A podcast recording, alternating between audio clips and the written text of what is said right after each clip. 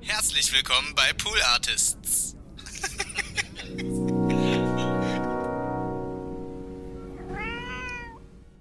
Für mich persönlich gab es keine andere Wahl, außer mich auch irgendwie einzusetzen, als ich realisiert habe, wie Menschen benachteiligt werden in unserer Gesellschaft und, und was es da so gibt.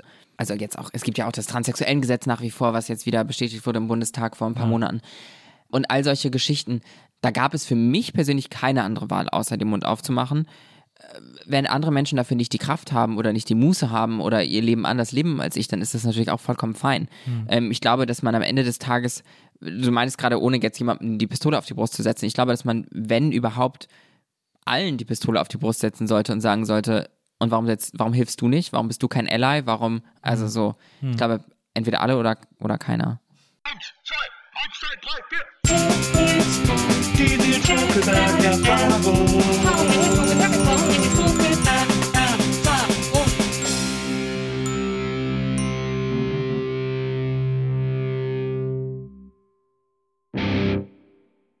Hallo, liebe NBE-ZuhörerInnen, hallo, liebe ZuhörerInnen der Nils Bokelberg-Erfahrung. Eine neue Folge ist am Start und ich habe heute einen Gast, auf die ich mich wahnsinnig gefreut habe. Ähm, ich beobachte sie oder verfolge sie schon länger äh, auf Social Media, bei Instagram und so weiter und so fort. Sie ist Model, sie ist Aktivistin, ähm, sie ist mindestens eine der fünf schönsten Frauen Berlins, äh, wenn nicht sogar der Welt. Und äh, deswegen bin ich sehr aufgeregt und sehr glücklich, dass sie heute hier ist. Herzlich willkommen, Phoenix Kühnert. Hi, es freut mich sehr, dass ich da bin. ja, sag mal, ist es, du, äh, im Internet heißt ja Phoenix K. Ich wusste nicht, ob das, ob das, soll ich dich lieber als Phoenix K vorstellen, oder? Ja, also ich muss, ähm, also ich versuche, den Nachnamen abzulegen so ein bisschen. Mhm. Äh, es hat mehrere Gründe. Ja. Der erste ist Kevin Kühnert. Ja. Weil viele Stimmt. denken immer, dass ich mit dem irgendwie verwandt, verschwägert oder sonst was bin. Ja. Und das andere ist so ein bisschen allgemein. Ich meine, guck dir eine Beyoncé an, eine Adele, eine Madonna. Die haben alle keinen Nachnamen. Warum brauche ich einen Nachnamen? Ja, aber Billie Eilish hat einen Nachnamen. Ja, die hat aber auch ein paar andere Probleme aktuell. Der Nachname ist wahrscheinlich der, der Ursprung des Problems, was sie gerade hat. Es ist auch, man muss auch sagen, äh, und ich will jetzt deiner Familie nicht zu nahe treten, aber Kühnert klingt auch in Verbindung mit Phoenix nicht so richtig ja. rund, ja. muss man sagen. Ja, ist auch meine, meine ja, ich habe dann kurz überlegt, ob ich mir einen ganz neuen Nachnamen einfach andichte, ja. mir einen ausdenke. Hättest du da äh, äh, Auswahl gehabt schon? Mm, nicht so richtig gute Ideen bisher. Ja. Und ich glaube, jetzt ist halt der Zug auch irgendwie abgefahren, glaube ich. Ja, wahrscheinlich. Ja, also, äh, ich weiß nicht. ich glaube, es wird schwierig. Ja, aber Phoenix K, also Phoenix ist ja auch, ist ja auch cool, klingt ja auch cool, finde ich. Du bist äh, Aktivistin für, äh, ja, wie will man das sagen? Du bist Aktivistin für LGBTQ ähm, IA Plus Rechte. So. Genau. Ich, äh, dieses, dieses IA Plus, das äh, vergesse ich manchmal. Das äh, gewöhne ich mir gerade an, äh, daran zu denken. Ähm, erstmal, was ich sehr schön finde, äh, du hast das in verschiedenen Interviews gesagt ähm, und das finde ich eigentlich ganz cool, äh, dass du gesagt hast, ähm, du möchtest gerne, dass es Normalität wird, dass man sich mit Pronomen mhm. vorstellt, mit seinen bevorzugten Pronomen sozusagen. Mhm.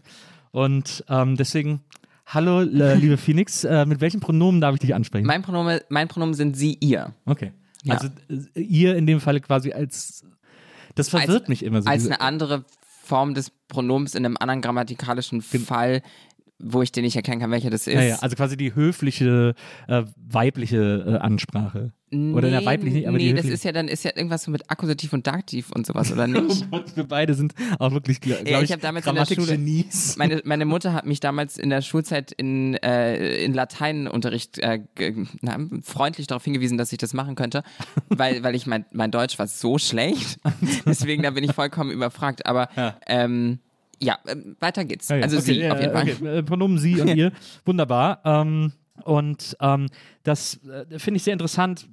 Ich glaube, wir werden heute auch viel über Sprache äh, sprechen, ähm, weil äh, Sprache ja sozusagen Realität formt äh, auf eine gewisse Art und Weise und du ja jemand bist, die sich sehr dafür einsetzt, dass man eben äh, gendergerecht spricht äh, und darauf achtet und gleichzeitig, was ich aber so, was ich so cool finde, äh, sagst, warum regt ihr euch eigentlich alle darüber so, so, auf? Warum ist hier eigentlich so ein Riesentheater um so eine Sache, die für keinen irgendwie ein großer Act wäre? Mhm. Ich habe mal vor gar, ich weiß nicht mehr, wann es war, Zeit ist für mich auch schwierig, aber auf jeden Fall habe ich einen Vortrag gehalten und da ging es dann auch um Gendern und ich habe irgendwie so, hatte zu dem Zeitpunkt, als ich das sagte, bestimmt schon sieben Minuten gesprochen. Meine dann so, ich habe bis hierhin noch gar nicht gegendert, weil es wird oft irgendwie ein viel größeres Ding daraus gemacht, als es für mich gefühlt am Ende des Tages ist. Ja. Es gibt oft Umwege darum und irgendwie, man muss irgendwie, also ich persönlich habe das Empfinden, wenn, wenn ich offen darauf zugehe und mir darüber Gedanken mache, ist es zum einen gar nicht so kompliziert und auch nicht so krass ja. einfach. Das ist ja, ich meine, du bist äh, äh Mitte 20, 25 äh, mhm. bist du. Ähm, das ist natürlich auch eine Generationenfrage, glaube ich, ne? Weil das für dich, weil es für dich eine größere Selbstverständlichkeit ist, äh, äh zu gendern, als jetzt für den 60-jährigen Hubert, der irgendwie bislang da nie mit in Berührung gekommen ist. Durchaus, ja. Kann ich mir, kann ich mir vorstellen, dass dem 60-jährigen Hubert das ähm, schwerer fällt als mir. Ja, kann ich mir vorstellen. Was ich nicht kapiere, ist, wieso und ich weiß nicht, ob du es, ich meine, äh, wirst es wahrscheinlich, wirst dich wahrscheinlich auch darüber wundern, aber ähm, wieso die Leute so vehement dagegen kämpfen wollen, sich irgendwie eine Sprache anzugewöhnen, die eben versucht, so wenig diskriminierend wie möglich zu sein. Ich glaube, weil diesen Menschen es an der Ability, an der Fähigkeit fehlt, sich mh, mm, hineinzuversetzen, beziehungsweise das auch gar nicht wollen, sondern diese Scheuklappen, mit denen diese Menschen meistens dann weiß, cis, hetero äh, und irgendwie sehr privilegiert, ähm, die, die lassen irgendwie diese, diese, diese, die, ja, die Scheuklappen, habe ich manchmal das Gefühl, bewusst auf, um irgendwie selbst ein glücklicheres Leben zu führen. Weil wenn man sich nicht mit den Problemen anderer identifiziert und wenn man die nicht wahrnimmt und nicht wahrnehmen möchte, dann ist das eigene Leben ja plötzlich viel schöner und viel einfacher. Und ich glaube, dass da viel Ursprung diesen Problems liegt, dass Menschen einfach gar nicht verstehen wollen. Und mhm. deswegen ist auch mein Credo, was ich immer wieder ähm, rausbete, ist so dieses Beten war mir jetzt eigentlich fast ein bisschen zu religiös, aber ähm, man kann für Akzeptanz und Toleranz, möchte ich versuchen zu sorgen, durch Empathie. Mhm. Weil ich mhm. glaube, das ist der einfachste Weg, damit Menschen ähm, ja, sich eben dann doch mehr mit inklusiver Sprache auseinandersetzen, mit ihrem Verhalten und ihren Verhaltensweisen äh, und diesen Strukturen und Mustern, in denen wir alle leben. Äh, und, und deswegen erzähle ich eben meine Geschichte so offen und rede da einfach drüber. Wobei ich auch, ich werde oft darauf angesprochen, warum ich überhaupt so offen meine Geschichte erzähle. Und ich denke mir ganz oft, wir sind doch einfach alles erwachsene Menschen. Also die meisten von uns, die solche Themen diskutieren, auf jeden Fall. Da, ich finde das jetzt alles nicht, also Dinge, die ich jetzt von mir preisgebe, finde ich jetzt nicht so krass privat, dass man darüber nicht verallgemeinert sprechen könnte. Ja. Also ob ich jetzt Hormone nehme oder nicht, ich finde, das ist jetzt nicht so, kann man ja darüber sprechen, ist ja nicht, ist ja kein, kein Teufelswerk. Ja. Also ich finde es auch interessant, oftmals ist ja quasi dieser, dieser Vorwurf oder dieses, äh, ja, dieser Vorwurf, wenn Leute sagen, ach, wie kannst du so, wieso breitest du das alles aus, wieso erzählst du so viel von dir, ist ja nur ein Versuch, jemanden ähm, ja, neudeutsch würde man sagen, zu silenzen. Also es ist so ein bisschen so der Versuch, jemanden dazu zu bringen, einfach nicht mehr von sich zu erzählen ja. ähm, oder, solch, oder solche Dinge öffentlich zu machen, äh, weil sie es nicht hören wollen, aus, ja. aus irgendeinem, weil sie vielleicht auch Angst haben, sich mit sich selber auseinandersetzen zu müssen. Ja, und bei, bei diesen ganzen Isms finde ich, also ich persönlich habe ich, kenne mich jetzt auch nicht mit jedem Einzelnen aus, aber ich ja. habe neulich gelesen, was Whataboutism ist. Und ähm, da dachte ich, äh, weil das, was du gerade sagtest, das äh, später auch oft mit rein. Ja, aber was ist denn eigentlich mit den und den und was ist denn mit, mit der Person? Der geht es doch so und so. Ja, und das, das weil halt Individualerfahrung ähm, nicht für, für, Gesellschaft, für Gesellschaft sprechen kann, nicht für, also ich habe zum Beispiel einen Mann, einen weißen Cis-Mann in meinem Leben, der ständig immer wieder sagt, nicht alle Männer. Ich denke mir so, darum geht es nicht. So, ich habe ihm dann, neulich habe ich irgendwie so ein äh, Video online gesehen und habe ihm das direkt weitergeleitet. Da erzählte dann ähm, eine Person davon, dass wenn, wenn ich einen Bienenstock sehe und die mich verfolgen, dann renne ich weg, weil ich davon ausgehe, dass die mich stechen. Aber ja auch nicht alle von denen. Aber ja. trotzdem renne ich ja weg, ja. weil ich stelle, ich denke, sie werden mich stechen. Ja. Für mich ist ein wahnsinniges Faszinosum, äh, sind so Videos von so Imkern die, mhm. so, die da so mhm. reingreifen in so einen Bienenstock ja. und dann einfach die ganze, also aber auch ungeschützt, einfach die Arme voller Bienen haben, aber auch nie gestochen werden. Das finde ich extrem erstaunlich. Ich finde das sehr faszinierend. Ja, ich bin auch, also mein Algorithmus weiß auch schon, dass ich, dass ich für Bienen sehr äh, empfänglich bin. ja, war, war, zuletzt war so eine Frau, da haben sich auch alle so aufgeregt. Die hat dann so gezeigt, wie man irgendwie, ein, äh, da war glaube ich so ein wilder Bienenstock und sie hat den dann mhm. in, so einen, in so einen richtigen Bienenstock ein. Ja, es gibt irgendwie so eine Frau, die äh, aus Amerika, die, die die Bienen dann umsiedelt genau. oder so. Ja, genau. Ich habe aber auch schon wieder, alle machen sie Schwachsinn da draußen.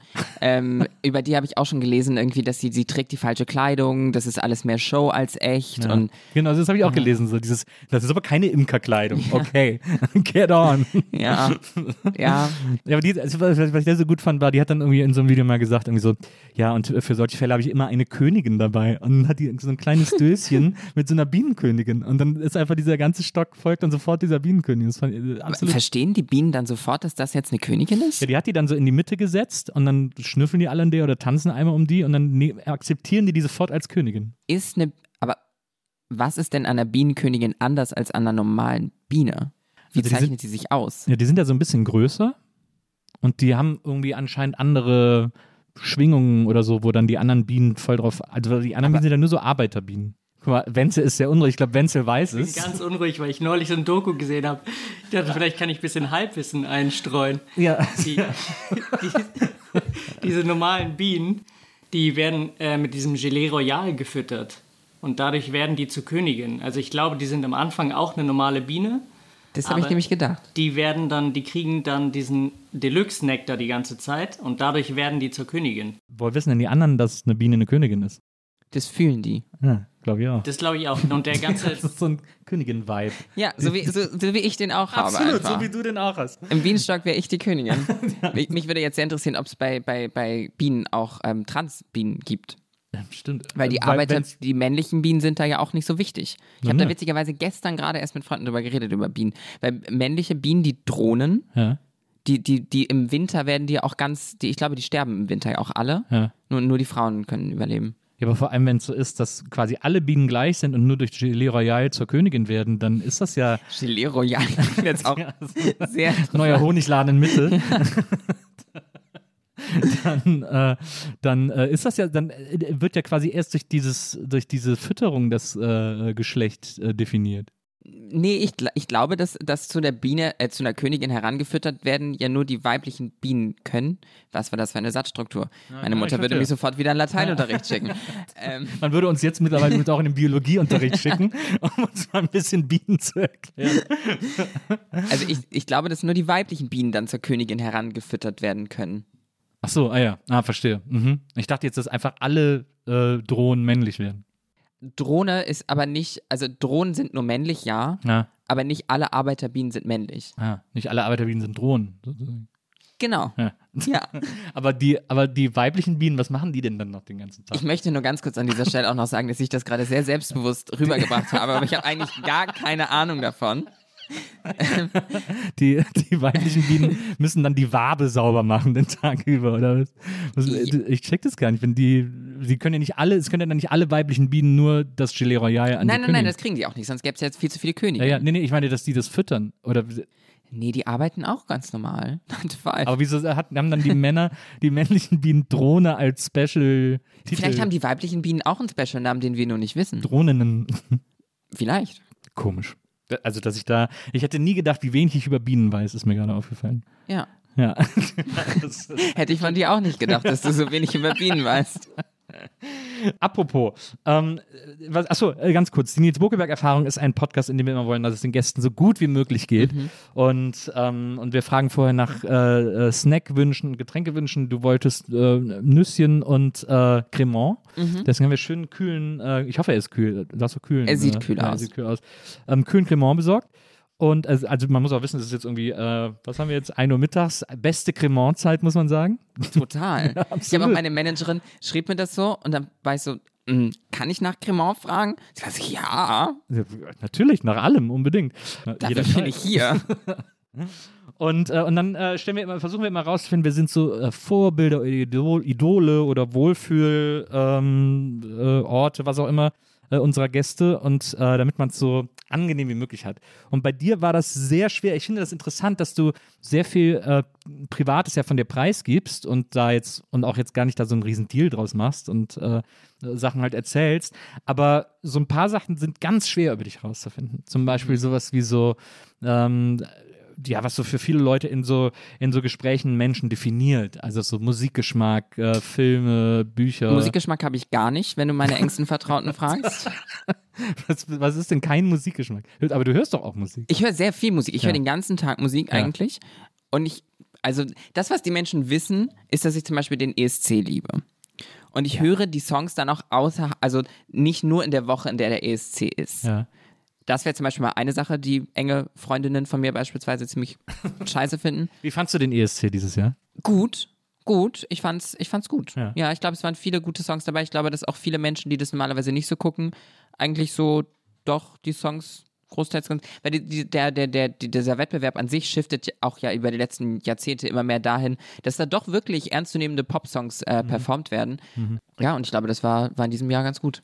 Ich fand den, ich fand den eher, Dankeschön, äh, Wenzel, ähm, für den Cremant. Ähm, ich, fand Dankeschön. auch, äh, ich fand den auch ganz toll dieses Jahr. Ich, hab, ich bin ein riesen ESC-Fan. Ich liebe das, den zu gucken. Ich bin auch immer aufgeregt, äh, wenn er kommt, irgendwie ein paar Tage vorher und so.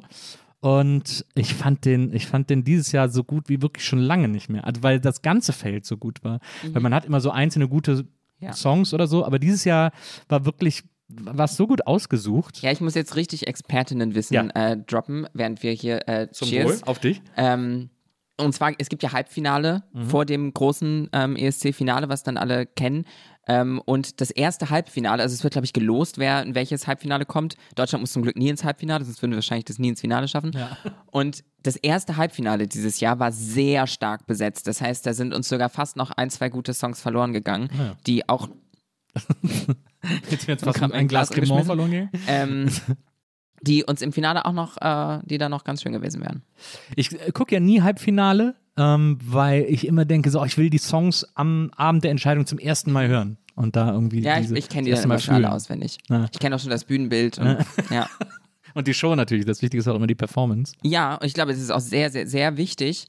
Und, aber der ESC an sich, ähm, auch für queere Menschen, ist der halt wirklich sehr bedeutsam, weil das halt eine, eine, eine Musiksendung ist. Ich meine, ich glaube, die größte der Welt oder so. Ähm, oder so. äh, klingt so lapidar. Aber ähm, für queere Menschen wurden da halt ja schon, wurde da schon so früh eine, eine Bühne geboten. Ähm, ich glaube 1995 war zum ersten Mal eine Person auf der Bühne für Island damals, der offen ähm, homosexuell war und das war auch in, zu, den, zu der Zeit noch äh, was. Besonderes. Ja, und im Jahr danach hat dann auch äh, Dana International Naja. ähm, gewonnen. Drag Queen. Was eine Drag Ja, Queen ist oder eine was Transfrau. Ist eine ja. Transfrau. Genau.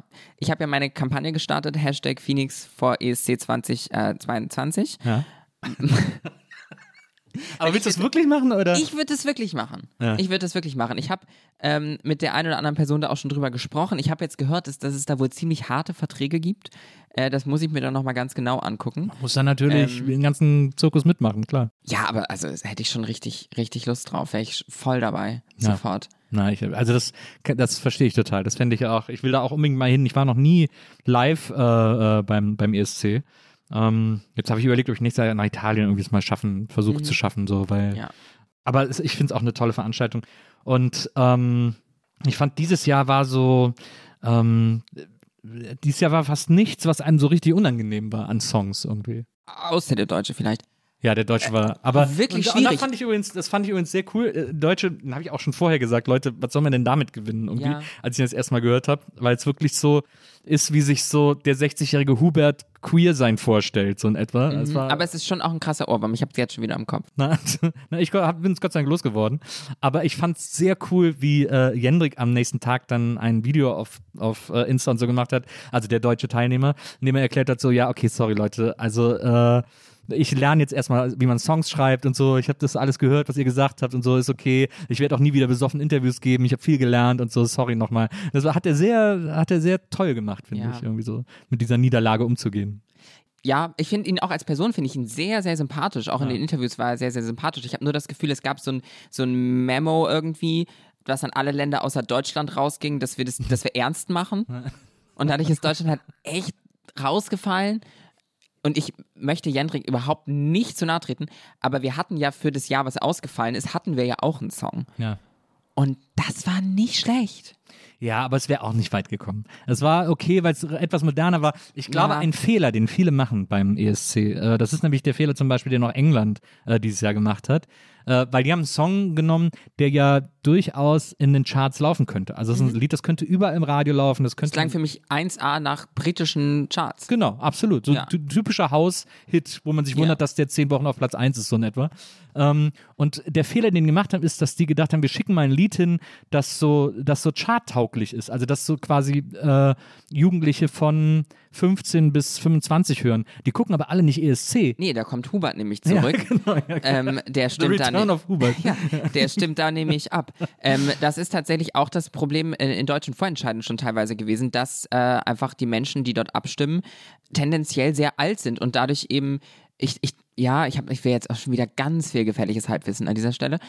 Ähm, aber das macht es halt für Deutschland auch manchmal schwierig, wenn bei uns auch bei den Vorentscheids die Menschen so alt sind, die abstimmen, Ja. äh, und dann aber beim ESC sie dann auch nicht mehr ganz so alt sind, wie auch immer. Ja. Und ja, aber ich meine, Dana International ist mit 1996 nach wie vor die letzte Transfrau, die da gewonnen hat. Also ähm, ich meine, es war war- ist wie für mich gemacht. Absolut, das stimmt. Und ich habe mich natürlich sehr gefreut, dass Nikki Tutorials das dieses Jahr ähm, Nikki de Jager, weiß nicht, wie man es holländisch ausspricht, das moderiert hat, Ja. äh, weil sie für mich natürlich, sie ist auch Transfrau, sie ist ähm, YouTuberin ähm, und ja, das war toll, dass sie Das das, war, gemacht also, hat. äh, war wirklich, also es war auch eine, eine super Show. Ich fand es auch rundweg stark moderiert. Ich fand es sehr kurzweilig.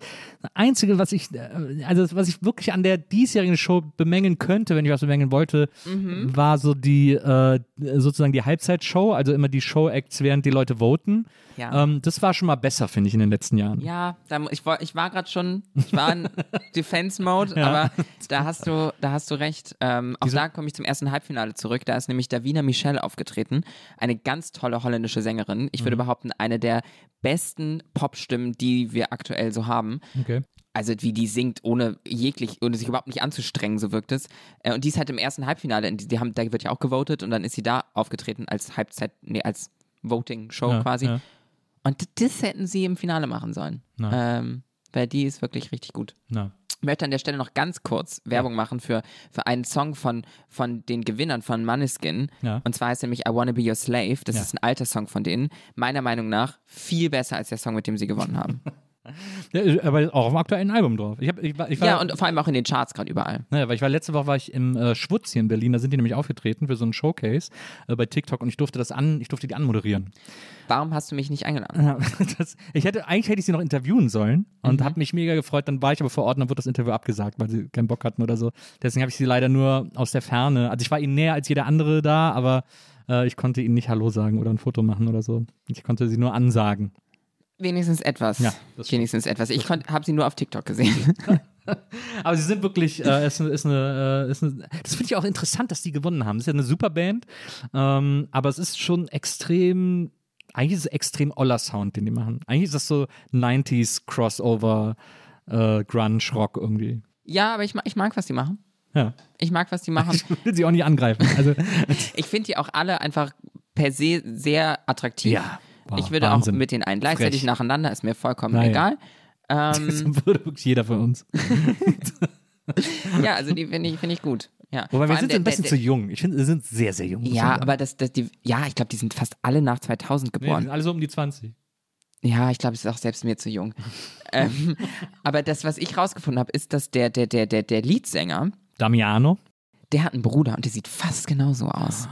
Ja, Und was macht der Bruder? Und eine Autowerkstatt in. Keine in, Ahnung. Im Vorort von Rom. keine Ahnung, aber ich habe bei Instagram schon mal so ein paar Bilder geliked. Ja. Also so schon mal so Also vorzufühlen. strategisches Liken. genau, genau. Schon mal so zu gucken. Kommt da was zurück? Ja. Kam nichts zurück. Na, hm, toll. Ja, Stronzo. ja sei sein, sein Problem. Also- absolut, absolut. Die Italiener, da, Ja. da kam man wirklich. äh, Aber also, äh, ich fand es auch super, dass sie gewonnen haben. Ich habe mich sehr gefreut. Also mein Favorit, wer war dein Favorit dieses Jahr?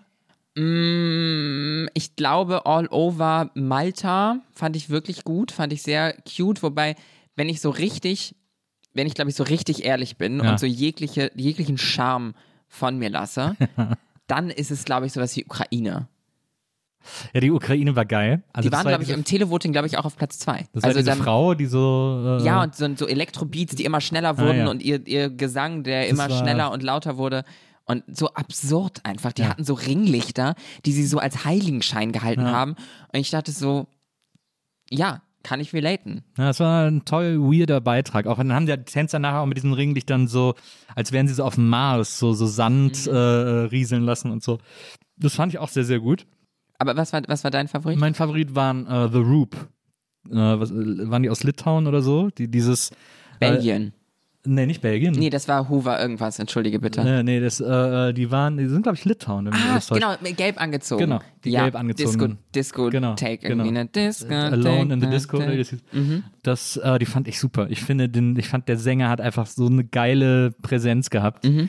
Die, äh, die hat mich mitgerissen und ich fand auch die Tanzperformance geil, weil da so geile Tanzmoves drin waren, so mit der Hand hinterm Kopf und so. Mhm. Ja. das fand ich sehr, sehr witzig. Die waren auch sehr hoch gehandelt, sind dann so ein bisschen untergegangen irgendwie. Ja, die sind tatsächlich ein bisschen. Da waren die anderen dann, es war dann irgendwie, die waren ja auch im Jahr davor schon. Also diese, das Ja. sind ja welche äh, Wiederkehrer. Ja. ja, Deutschland hat das auch ein bisschen gemein gemacht eigentlich, ne? Also weil es, es gibt einige Länder, die den, die gleichen KünstlerInnen wieder hingeschickt haben. Ja. Deutschland nicht. Der deutsche Künstler, der letztes Jahr fahren hätte sollen, weiß nicht, was der jetzt heute Musste macht. dieses Jahr seine Bomberjacke im Schrank lassen. Ja, weiß ich auch nicht. Aber ich, ich finde, die, die die gleichen wiedergeschickt haben, ich finde das irgendwie cool von denen. Und ganz traurig ist auch Australien, muss ich sagen. Ich weiß nicht, ob du hast eben schon von TikTok geredet.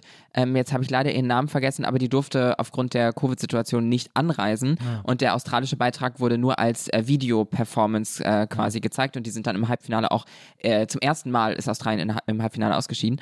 Äh, und der Song an sich, super Styling, mega, wirklich war vor, im Vorfeld eins meiner absoluten Favorite-Beiträge. Und die hat hinterher dann auch ganz bitterlich geweint, weil das für sie halt dann so traurig war, dass sie eben nicht vor Ort sein konnte. Und ich bin der festen Überzeugung, wäre sie vor Ort gewesen, wäre sie auch mindestens mal ins Finale gekommen. Ja. Ähm, ja, vielleicht schicken sie die ja dann auch nochmal. Ich fand, äh, was ich äh, enttäuschend fand, war äh, der Beitrag von Island. Weil äh, ich Ja. finde, weil alle fanden die so lustig, so die Nerdband sozusagen und so, aber die haben, finde ich, äh, zu sehr den gleichen Song nochmal aufgewärmt. Ja, weil sie letztes Jahr mit dem gewonnen hätten. Ne? Ja, ja, hätte absolut. es stattgefunden, hätte Island gewonnen. Genau. Da Ja, auf bin ich mir Fall. ziemlich, ziemlich sicher, ja. Glaube ich auch. Aber deswegen dann so versuchen, so einen Song zu komponieren, der so ähnlich klingt, Mhm. das war, war, fand ich irgendwie fake. Ja. Ja, ich verstehe, was du meinst. Das, das was ich daran aber wirklich äh, irgendwie auch cute fand, war irgendwie so, dass die, die eine von denen ist irgendwie im siebten Monat gerade schwanger und die sind alle da so Naja. happy in love und so. Ja, das stimmt. Von, Das so, von so Romantik lasse ich mich immer mitreißen. das einfach, Die hat, glaube ich, hat sie nicht, glaube ich, sogar während dem Auftritt so eine Pan-Fahne noch äh, gehisst oder irgendwie sowas. Das fand ich irgendwie ganz cool. Ja, irgendwie sowas war da. Aber ähm, also die, sympathisch sind die auf jeden Fall. Ich habe mich nur über das Lied geärgert. Da bin ich dann, da bin ich leider sehr gnadenlos, wenn es dann um Musik geht. ähm, da kann ich nicht aus meiner Haut raus. Aber ja, toller Wettbewerb. Ich mochte auch den Film übrigens. Hast du den äh, auf Ja. Netflix mal gesehen? ja. Oh, aber gefällt dir nicht so. Ah. War ein bisschen meh. Aber äh, naja, aber das, ich finde zum Beispiel die zentrale Ballade dann äh, in dem Film, die war super, als sie die performt haben. Und ja, ja, Ding Dong ist natürlich sehr lustig. Nee. Na, okay.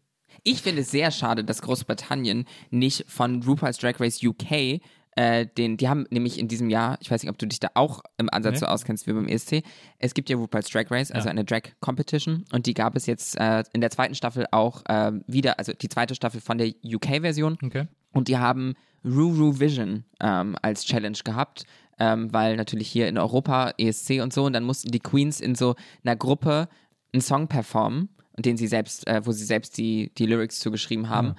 Und das war halt so ein, so ein gespieltes ESC. Ja. Und das war so gut.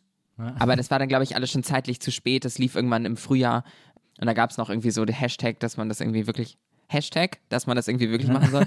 ähm, also die, die haben dann noch versucht, aber das war dann schon. Da Ja. hatten sie schon ihren, ihren tollen Künstler gefunden, der Ach, da die, die, Ja. den, den Chartsong performt hat und null Punkte bekommen hat. Der sich dann äh, zwischen die zwei großen Trompeten gestellt hat. Aber das Styling war auch wirklich schwierig. Also war wirklich- ich bin da wirklich, alle sollen anziehen, was sie wollen, wirklich, solange sie sich wohlfühlen. Aber das Styling war wirklich man hat so ein bisschen schwierig. mit ihm gelitten. Das sah sehr heiß aus. Von vorne bis hinten war sehr viel Leid. Ja, Ja. ja. ja, ja. Sehr viel Leid im englischen Beitrag. Das stimmt. Ähm, aber äh, Mensch, ESC ist ein super Thema. Da kann ich wirklich äh, Jahrhunderte drüber reden. Ich, also ich fand übrigens, äh, Peter Urban find, macht das auch immer noch gut, finde ich, äh, der deutsche Kommentator. Ich bin, ich bin in den letzten Jahren ein bisschen unzufriedener mit Er ihm ist mir ein geworden. bisschen zu sexistisch. Wenn eine Frau ein verrücktes Outfit trägt, macht er sich immer darüber lustig. verstehe. Wenn ein Mann ein verrücktes Outfit trägt, macht er sich nicht darüber lustig. Wirklich? Das ist meine Erfahrung Ah ja, von okay. diesem Jahr beim, beim Okay. Zuschauen. Ah ja, okay. Also ähm, ich finde, man kann ja auch das Ganze mit ein bisschen Spaß sich klar. angucken und man kann auch mal darüber sprechen, dass beispielsweise die, äh, ich weiß gar nicht mehr, wo sie herkam, aber die eine sah aus, als wäre sie Martina Hill, die Heidi Klum, nee, die Helene Fischer spielt eigentlich. ähm, und darüber kann man ja auch mal lachen, vollkommen fein. Aber ich hatte so ein bisschen das Gefühl, auch, auch nur gefühlt, habe keine, keine faktenbasierte Statistik darüber äh, erstellt, aber dass er schon eher Frauen so ein bisschen mehr belächelt, als er das mit den Herren der Schöpfung tut. Und das finde ich blöd. Ja, das ist auch blöd. Das stimmt. Ich fand, bei, was ich bei ihm so blöd finde in den letzten Jahren, das ist äh, und für mich gefühlt in den letzten Jahren viel schlimmer geworden, ähm, ist, dass er äh, die deutschen Beiträge, die halt alle immer so abkacken und weil sie halt auch nie gut sind, ähm, dass er dann so äh, bei der Wertung dann so sagt so, ah, das ist jetzt aber wirklich nicht fair.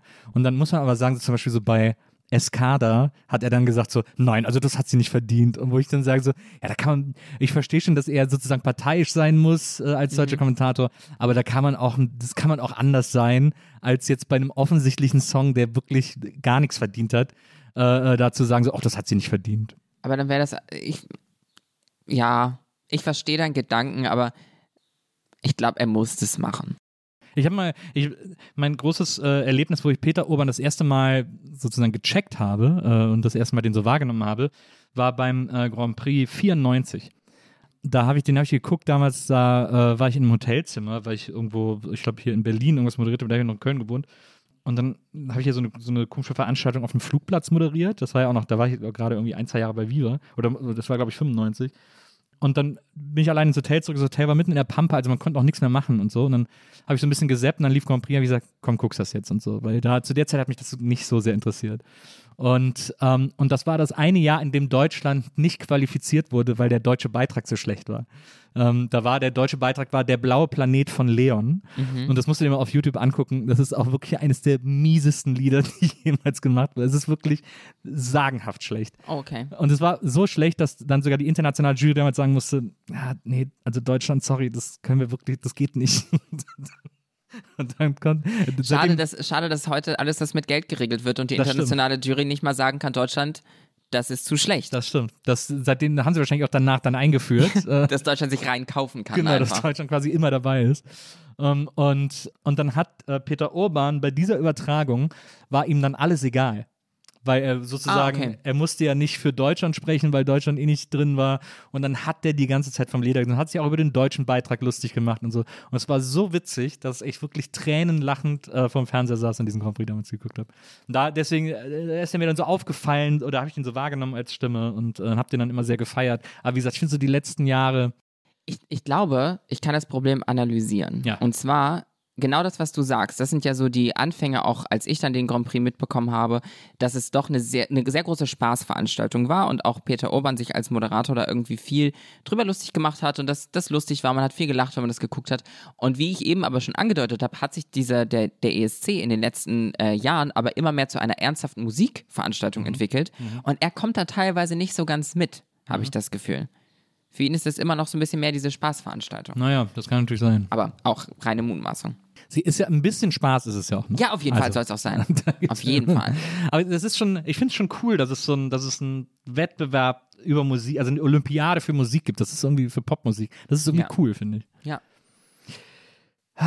Phoenix. So, jetzt kommen wir mal zu dir. Äh, wir, müssen jetzt, wir müssen jetzt endlich wissen, wer denn die Person ist, die uns nächstes Jahr äh, beim ESC vertritt. Ja. Äh, da müssen wir jetzt mal ein bisschen, äh, das, da müssen wir natürlich mehr über dich erfahren. Mhm. Du bist äh, in Lübeck geboren Exakt. und äh, auch aufgewachsen. Also Exakt. du hast quasi die einzelnen Stationen, die einzigen, äh, die Stationen deines Lebens waren Lübeck und Berlin sozusagen. Bist du Korrekt.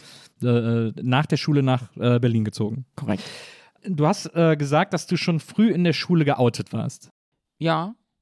Ist das, äh, kannst du das irgendwie, Also, mh, ich dachte ja damals, dass ich ein schwuler Mann wäre. ja, Und als das habe ich mich irgendwie tendenziell früh geoutet. ja. Weil das für mich aber auch so. Ich habe in mir so ein bisschen die Vermutung, dass mir dieses Outing auch so egal war, weil ich in mir eigentlich schon wusste, dass es eigentlich auch Quatsch ist. Na, verstehe. Und dadurch war es halt nicht so, gar nicht so ernst. Weder für mich noch für alle um mich herum, weil es war halt so, Meinst du, dass Ahnung. alle um dich herum das auch geahnt haben, Also gespürt ich habe haben? äh, tatsächlich wurde ich habe ich mit einem mit einem Bekannten vor kurzem darüber gesprochen. Der ist ein schwuler Cis-Mann. Wir haben darüber gesprochen, ob wir lieber nicht queer wären, ob wir lieber ähm, nicht Teil der der Community wären. Und dann haben wir so beide drüber nachgedacht und ich weiß auch nicht, was ich dazu sagen würde, aber mir ist in dem Moment wieder eingefallen, was ich über Jahre, Jahrzehnte verdrängt habe, dass ich als Kind schon zu meinen Freundinnen meinte, natürlich damals noch mit ganz anderem, ganz anderem Gehirn, dass ich doch, dass mein Leben einfacher wäre, wäre ich als Frau geboren. Also als Mädchen damals habe ich es natürlich formuliert. Und ich habe damals halt nicht, nicht verstanden, dass man auch als Mädchen geboren werden kann und trotzdem einen anderen Körper hat als die anderen Mädchen.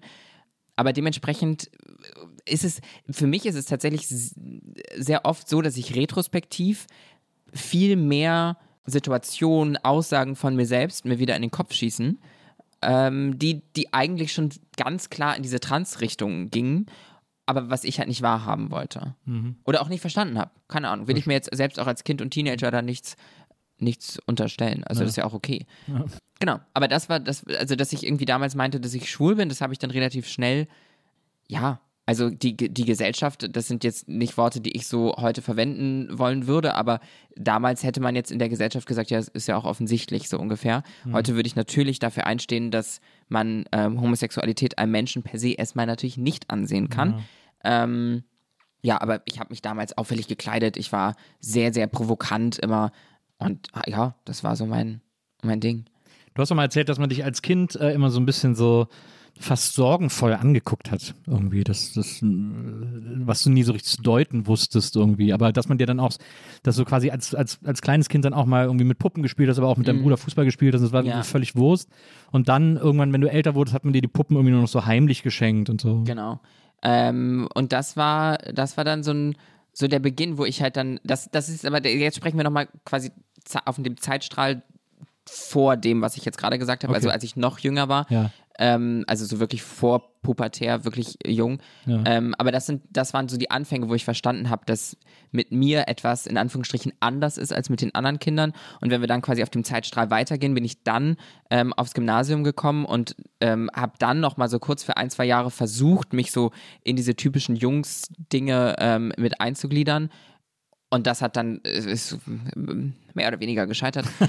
ja, und dann. Ja, aber was, genau. aber, Entschuldigung, was bedeutet das denn, sich in so typische Jungs-Sachen einzugliedern? Also, weil ich, ich verstehe es zum Teil, weil mir ging es ähnlich äh, in der Schulzeit, dass ich ganz viele Sachen, die so als typisch Jungsgedöns äh, benannt wurden ähm, oder bezeichnet wurden, sind mir auch völlig am Arsch vorbeigegangen. Also wirklich, ich konnte da auch gar nichts mit anfangen. Auch so dieses, äh, dieses Mackergehabe äh, und auch so dieses, dieses, diese Jungs-Spielchen, die du Ich konnte auch immer nie einschlagen, wenn so Jungs zu mir kamen und so einschlagen Ja. wollten. Das konnte ich nie. Nie. ähm, aber es gab einen, einen jungen Mann, äh, finde ich, bis- ist ein sehr netter junger Mann, ähm, der damit so cool umgegangen ist. Und ich wünsche mir, dass es mehr ähm, hetero weiße Cis-Männer gibt oder Jungs gibt, die, die so handeln. Es war dann so, in, als wir dann auch so in Clubs gegangen sind und dann stand er mal wieder vor mir auf der Tanzfläche und so aus Reflex wollte er irgendwie so mit mir einschlagen. Ich gucke ihn so an und war so, du, ich weiß gar nicht, wie das geht. Es ist, endete dann oft so, dass ich Leuten die Hand gegeben habe, weil ich so, keine Ahnung, wie das geht. leicht awkward. Ja, und dann er damals hat mich an der Hand genommen und mich im Kreis gedreht, so wie so eine, wie eine Tänzerin oder wie auch immer. Und mich dann in den Arm genommen und dann war ich so, du hast was verstanden Das ist ein cooles Fall. Einschlagen. Ja. Ja. Damit habe ich, und seitdem möchte ich immer so begrüßt werden. Ja, ja, sehr gut, das kann ich gut verstehen. Ähm, aber, äh, aber das ist dann so, äh, ist das nicht, wahrscheinlich ist es, wahrscheinlich klingt es für Menschen, die das nicht erlebt haben, die stellen sich das wahrscheinlich immer super dramatisch vor, äh, dass dann so, dass du so, so mit so mit so Tränen am Zaun stehst und so den Jungs beim Fußballspielen zuguckst und denkst, ach, warum, warum interessiert mich das nicht und so und ach, mein Nee, Leben ich, ist ich die stand, Hölle. Ich stand eher da und habe mir die Waden angeguckt. ähm, aber also, äh, nee, ich, ich glaube, dass das, das sind so Dinge, die ich als Person, ich will das überhaupt nicht verallgemeinern, ganz viel mit mir selbst ausgemacht habe. Also auch, dass mein Umfeld da gar nicht so viel von mitbekommen hat, würde ich behaupten. Das sind Dinge, die in mir passiert sind, Dinge, die ich auch damals gar nicht benennen konnte als das, was sie damals waren. Und ich habe im Garten mit meinem Bruder und Freunden Fußball gespielt. Ich hatte auch Spaß dabei. Also Ja. ähm, das, das will ich gar nicht, äh, gar nicht anders sagen. Bist du denn äh, in einem, äh, also du hast ja eine Schwester und einen Bruder, deine Mhm. Schwester sieht man auch äh, manchmal irgendwie bei dir auf dem, auf dem Instagram. Mein Bruder oder, ist zu hässlich. oder, Nein, Ist das Spaß. so? Nein, Nein. um Gottes Willen. Interessiert der sieht, der sieht so. genauso aus wie wir. Ja, okay. Ja, ihr seht euch auch sehr ähnlich tatsächlich. Ähm, Ja. Ist das denn, äh, weil wenn man deine Schwester anguckt, die ist ja auch sehr stylisch äh, und macht auch irgendwie, äh, probiert auch Styles aus und so weiter und so fort. Ähm, seid ihr, war das ein sehr liberales Elternhaus, in dem ihr aufgewachsen seid? Ich habe die erzogen. Du hast deine Eltern Ich erzogen. hab die Bist du erzogen. die Älteste eigentlich? Nee, mein Bruder ist älter als ich. Ja. Ähm, aber wir sind ziemlich nah aneinander, deswegen ähm, war ja, ich alle dann drei, einfach. ne? Ja. Ja, beziehungsweise mein Bruder und ich noch, noch enger, also viel schneller ka kann man auch keine Kinder kriegen. ähm, und ich war aber halt immer schon die, die mit dem Dickkopf und die lauteste. Ich habe vor kurzem, habe ich realisiert, dass ich dachte, ich war immer in meiner Familie, war ich immer das kreative Kind. Ja. Und dann ist mir aufgefallen, dass beide anderen eigentlich viel kreativer sind und viel bessere Ideen haben. Ja. Aber ich damals einfach immer nur am lautesten gebrüllt habe. Ich habe meine Ideen einfach immer nur am lautesten rausgebrüllt und deswegen galt ich irgendwie als so kreativ und verrückt Ja, und so. Aber eigentlich sind die beiden viel kreativer als ich. Warum? Warum sind die kreativer als du? Die haben, die, wenn ich ein Konzept für irgendwas schreiben muss, für irgendeine Kooperation oder irgendwas, ich denke zwei Stunden über irgendwas nach und denke mir dann so, okay, jetzt habe ich genug drüber nachgedacht, dass ich das meinem Bruder verkaufen kann, dass ich gut darüber nachgedacht habe. Dann rufe ich den an. Ja, sorry, arbeite gerade, habe kurz fünf Minuten. Erzähle ich ihm ganz kurz so den, den Stand, wo ich gerade stehe. Er so, ja, warte, mach doch vielleicht so.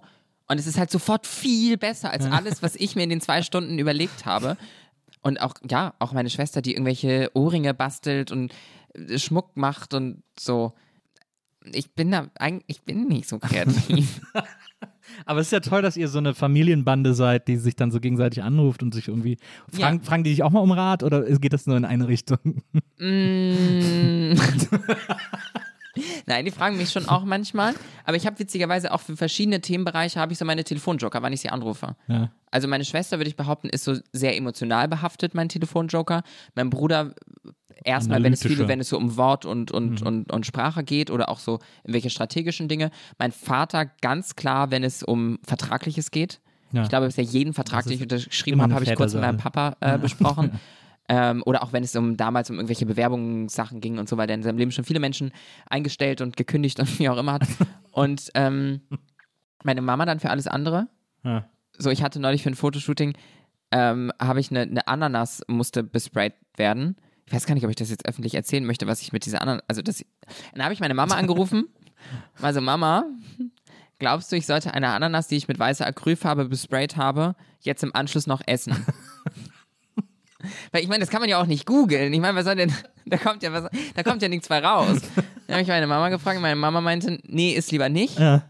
Und ha, habe ich sie weggeschmissen. Ist lieb von ihr, dass sie dir das, äh, äh, dass sie dir das Ja, geraten sie hat. meinte nicht, dass da doch irgendwas ist. Ja, Und das ja. wollen wir ja dann alle nicht. Nee, nee. Aber Ja. da wär, aber da wären wir doch im Zweifel auch selber drauf gekommen. Ich wollte mich absichern. Aber war das so, dass du dann, dass du bist du so, ein, bist du so eine Sparfüchsin, die dann sagt irgendwie, Nein. äh, äh, jetzt habe ich die Ananas schon mal hier, dann. Nee, das ging, mir um, das ging mir einfach ums Prinzip. Ah ja, okay, verstehe. Ich hasse Ananas. Ja. Ich Ich hätte, auch. ich hätte sie sowieso meiner Schwester gegeben. Also wolltest du wissen, ob die sie noch essen Genau, und ich, und, dann, und, dann, und ich weiß, dass meine Schwester viel zu nachhaltig denkt und was ja auch total toll ist, ich versuche mir da ganz viel abzugucken, ähm, aber das, die hätte die Ananas halt so auf jeden Fall gegessen. Ja.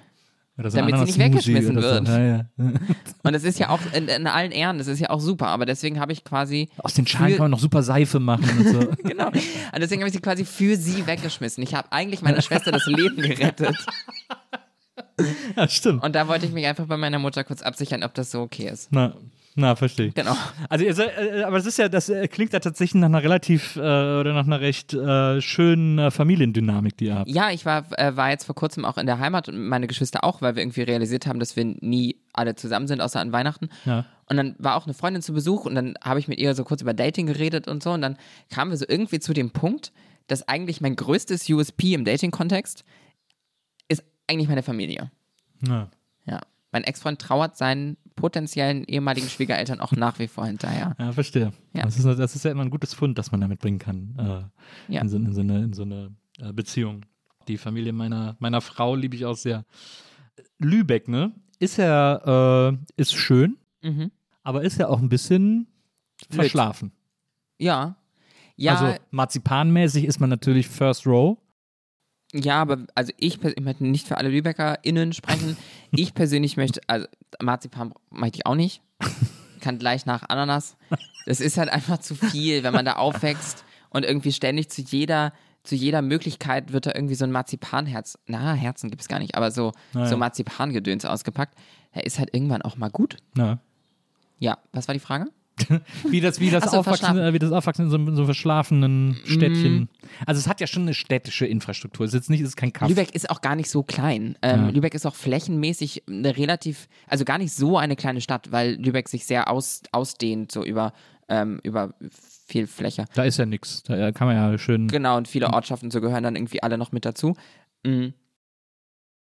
Ich würde eigentlich behaupten, dass es ganz gut ist, da aufzuwachsen, Ja. weil es, es, gibt, es gibt Clubs, so, es gibt Läden, wo man hingehen kann, aber es gibt dann halt beispielsweise Clubs, war jetzt gerade mein erstes Beispiel, da gibt es dann aber auch nur drei oder bis fünf von vielleicht. Ja. Und so, man hat es, aber es ist auch nicht zu viel.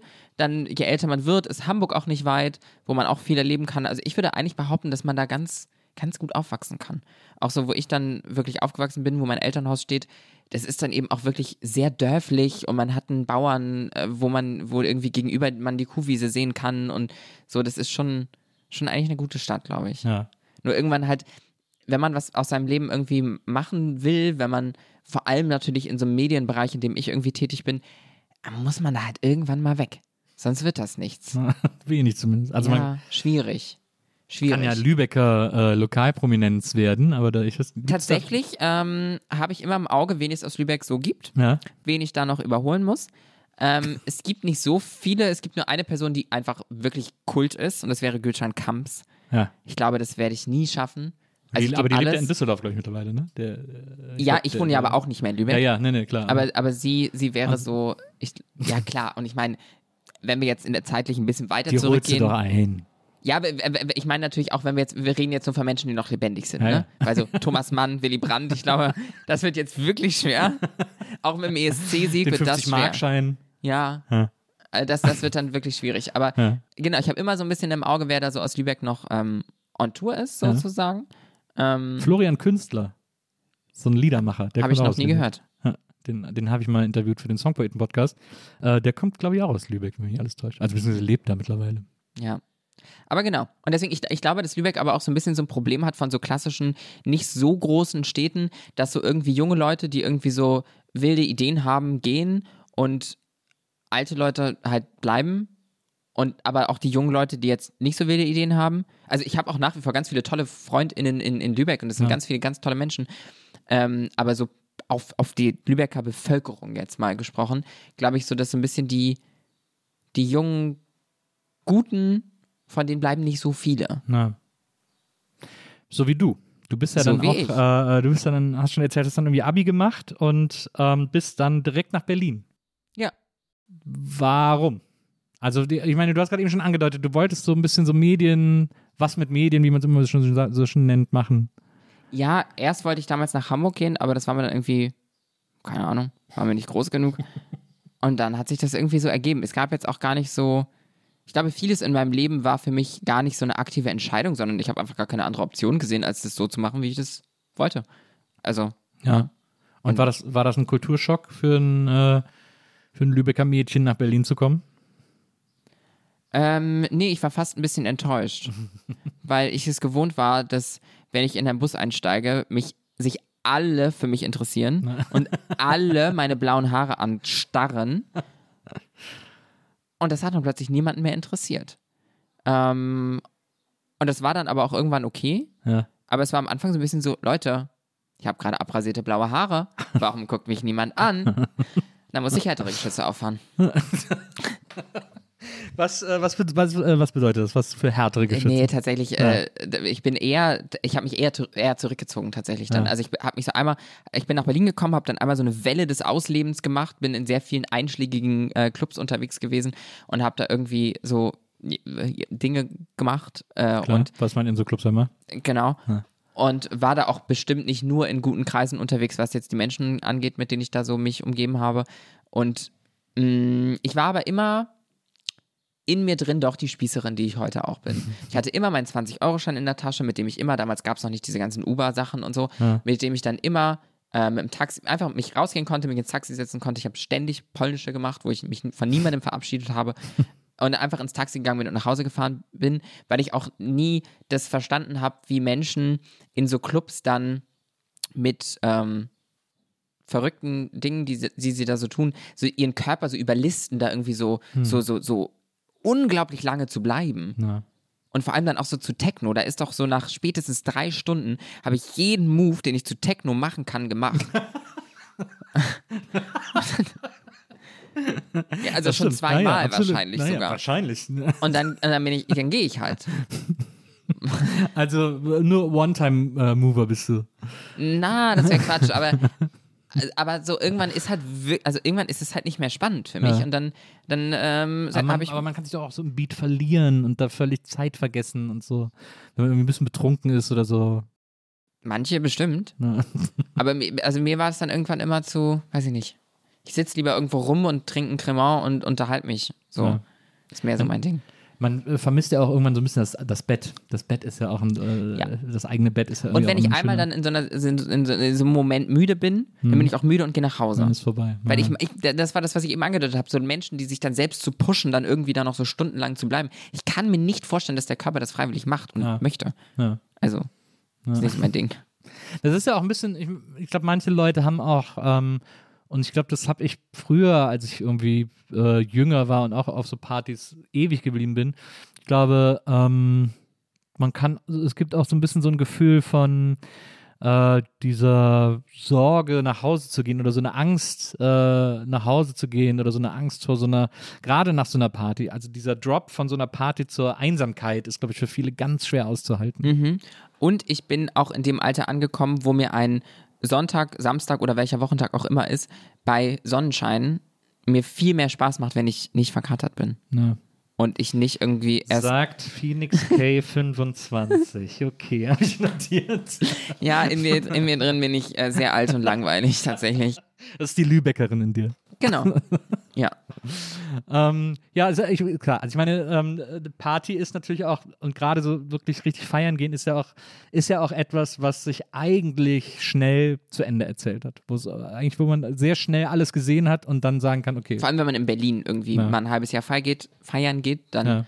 äh, dann hat man eigentlich alles, glaube ich, mal gesehen. Dann ist. Also man kann mich auch nichts mehr schocken. Und ja, ich will jetzt auch mich gar nicht weiter in die Partyszene verlieren, Ja. weil ähm, zwei Gründe.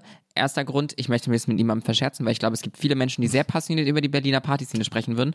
Und das zweite ist, dass ich mal in einem sehr großen Medium wo, hat über mich berichtet und im Einleitungstext hieß es, ich sei ein Star der Berliner Partyszene. Ich bin doch die, die um eins ins Taxi steigt und sich von niemandem verabschiedet. ja, das Wie ist ja so ein Star, weil die alle, weil alle sagen, hast du sie gesehen, hast du sie gesehen? Nein, war sie hier? Ja, und Dieser deswegen, Cinderella-Effekt. genau, und deswegen möchte ich einfach nicht so viel über Party sprechen, weil das soll nicht nochmal passieren. Okay, ja, da möchte ich einfach nicht runtergebrochen werden auf, auf die Partyszene. Ja. Das ist ja tatsächlich auch etwas, was am, am unpopulärsten ist von den Dingen, die du tust. Ähm, äh, du Party arbeitest. machen? Wie bitte? Party machen? Ja. Ja, ist nicht Also so es ist tatsächlich auch etwas, was so in der in deinen Erzählungen kaum stattfindet. Ja. Also was du, was du nicht, wo Ja. es nicht groß drum geht. Ähm, aber äh, was ich interessant finde, du arbeitest ja auch als Model und du warst ja schon sehr früh immer auch so bei äh, Fashion Weeks irgendwie und saßt irgendwie vorne äh, am Laufsteg und hast da dir irgendwie die Modenschauen angeguckt. So. Mhm. Da, ich meine, du lachst jetzt, aber ich, das, äh, das ist ja nicht so einfach, da reinzukommen. Ja. Also ich, ich glaube, auf der ersten Fashion Week hier in Berlin war ich mit 16, glaube ich. Wirklich? Ähm, ja, ich habe damals einen Modeblog gehabt und ich glaube, deswegen hat es mich letztendlich dann doch auch nach Berlin gezogen. Einfach solche, solche Events und sowas, was ich aus Hamburg nicht kannte. Ja. Und ja, ich, hatte diesen Blog, der mich so ein bisschen reingebracht hat und ich hatte auch ähm, Menschen, die ich kannte, die, die in dem Bereich tätig waren, weshalb ich da so dann irgendwie ein, zwei Einladungen hatte. Und alles ab da ist einfach nur noch dreist sein. Und wenn, also ich kann es ja auch nachvollziehen, diese, diese CETA-Menschen, die, also die sich darum kümmern, wenn man in einer Modenschau drin ist, sich darum kümmern, wer wo sitzt, ähm, die haben meistens keine Ahnung, wer überhaupt kommt und sind sowieso den ganzen Tag da beschäftigt im, äh, in der Location. Und denen ist das dann auch, also so, die, die versuchen einfach jetzt nur das schnell irgendwie hinzukriegen. Ja. Und ich kann das auch schon nachvollziehen, wenn jetzt eine 16-jährige Person vor mir stünde, im, in weißem Pelzmantel, mit sehr hohen Schuhen und einfach sehr selbstbewusst zu mir, also mit mir spricht ich habe auch immer Englisch mit denen geredet, weil ich immer dachte, Immer ein guter ah, Trick, ja, ne, guter international. Trick. Ja. Und da habe ich auch immer meinen Trick gehabt, ich habe immer, ich weiß gar nicht, ob ich das jemals öffentlich irgendwo kundgetan habe, aber ich habe auf jeden Fall, war mein Trick immer, ich habe einzelne, also ich hatte, ich kannte keinen englischen ähm, Akzent und habe dann einfach immer Buchstaben aus den Worten weggelassen, damit es klang wie ein Akzent. und, und dann stand ich da mit meinem weißen Pelzmantel und meinte irgendwie, hey, excuse me, so uh, I was supposed to sit front row, front row. like, where, where's my place? Also die haben es mir auf jeden Fall abgenommen Ja, ja. und meinten, oh ja, sorry, sorry, sorry, ja. Ja, und so endete ich dann neben Annemarie Eilfeld in der Front Row. Nein, neben Annemarie Eilf- Eilfeld saß ich nie. Aber das ist ja so, wer bei, in Berlin in der Front Row sitzt. Annemarie Eifeld ist die, die mal bei DSDS war. Ja. Ja. Ja. ja, ich weiß nicht, was das über die Berliner Fashion Week Ich war, aussagt. ich war auch mal, ich weiß gar nicht, ich glaube, die saß auch mal Front Row. In aber der- alle DesignerInnen, die das jetzt gerade hören, die dürfen mich tro- mich trotzdem weiterhin gerne einladen. natürlich. ich werde auch. Ich höre auch auf mit dem Englisch, ist kein Wo ist Problem. denn- Es gibt eigentlich, äh, haben die, wo gibt's denn, ist das Zelt jetzt immer noch da am Brandenburger Tor? Ich bin überfragt. Hm. Weil es mich auch einfach nicht mehr so. Ja. Das war, als ich jung war, da war das aufregend, da hatte das alles so einen Zauber. Wenn mir dann irgendwelche Sängerinnen oder so über den Weg gelaufen sind, war es so, oh mein Gott. Ja. Und jetzt bin ich leid, jetzt hat sich das alles so entzaubert, weil so, es sind halt auch alles nur Menschen. Ich weiß so den Prozess, wie sie sich so, wie sie dann so geschminkt werden, wie sie angezogen werden, dann da so hingehen und eigentlich gar nicht so viel Bock haben. Ja. Und das hat es irgendwie ziemlich entzaubert, muss ich sagen. Ist nicht mehr so, ich, ich esse mal ein paar Nüsschen. Na, hau rein. Äh, du warst auch mal, habe ich auf deinem Insta gesehen, ähm, achso, jetzt ich, bin gerade eben so völlig vom Weg abgekommen, fällt mir gerade auf, äh, wo ich über den Insta spreche. Denn ich wollte ja eigentlich noch erklären, warum wir dir dieses Bild dahingestellt haben. Äh, ich habe mich schon gefragt, warum da Bill Kaulitz Das stimmt, steht. wir haben dir hier Bill Kaulitz hingestellt und das erste Foto auf deinem Insta, da Mhm. bist du Bill Kaulitz. Äh, Da bist du als Bill Kaulitz äh, verkleidet. Deswegen habe ich gedacht, du hast, irgendeine, du hast quasi einen Bezug zu dem, du hast eine Beziehung zu dem. Deswegen haben wir dir den hier hingestellt. Bill und ich führen eine Beziehung, ja. das ist jetzt raus. Ähm, Es, ich finde es irgendwie so interessant, ne, wie die so, damals sind die uns allen, also äh, älteren Menschen, irgendwie mega auf die Ketten gegangen und keiner hat kapiert, was soll das. Mir und damals das, auch. Und in, durch den Monsun ist auch ein Scheißlied, muss man einfach Ich- mal sagen. also ich muss jetzt, ich, ich muss dich enttäuschen. Ja, Ich war nie Tokyo Hotel Fan. Ich habe, ich führe keine Beziehung mit Bill Kaulitz. äh, Ähm, das ist es schon war eher so, enttäuschend, finde ich. dass ähm, ich hatte, also es war, das war zu Schulzeiten, zu, zu meiner Abi-Zeit, als dieses Foto entstanden ist. Und wir hatten das Motto in unserer Mottowoche, wo wir uns äh, zu verkleiden mussten, Kindheitshelden. Ja. Mm, Und eine sehr gute Freundin von mir war riesengroßer Tokyo Hotel Fan und ich glaube auch noch eine andere, die da mitgemacht hat bei uns, bei unserer Band dann. Mm. Und wir waren halt einfach super eng befreundet. Ja. Weil sie ja, scheiße Leute, wir müssen doch aber dann ganz Tokyo Hotel machen. Und so bin ich dann da reingerutscht, dass ich dann äh, Bill verkörpert habe in dieser, in dieser Band. Ja, aber eigentlich war ich jetzt damals gar nicht so, so heiß auf, auf Tokyo Hotel, als das damals alles war. Aber es ist ein bisschen unfair, dass du, die es am wenigsten interessiert hat, dann Wir haben, also ich, wenn du, wenn du dir das Bild genau angeschaut Ja. hast, Weil keiner will irgendwie Günther oder wie die anderen heißen. aber die, die sahen, es war ja schon sehr gut. Also Ja, wenn die Menschen da draußen das sehen wollen, Ja, müssen ja. wir einmal ganz Ja, nach ja. unten scrollen auf meinem Instagram-Account. Also wir haben, wir haben, es war quasi wie so ein Casting dann, Ah, musst, ja. musst du dir das vorstellen. Wir haben schon alle die Rolle eingenommen, der wir am ähnlichsten sahen.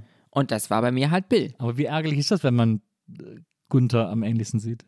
Ich weiß, die haben glaub, irgendwie so alte Namen, die anderen beiden. Georg, glaube ich. Ja, Georg, genau. Georg und Gustav. Helmut. Aber ich bin natürlich kein Fan, aber es sind Bill, Tom, Gustav und Georg. ähm, ja. Genau. Ist, aber ich finde irgendwie, ich, ich finde aber trotzdem so interessant, also wie gesagt, damals irgendwie hat man diese wahrgenommen und gedacht, äh, ja, mein Gott.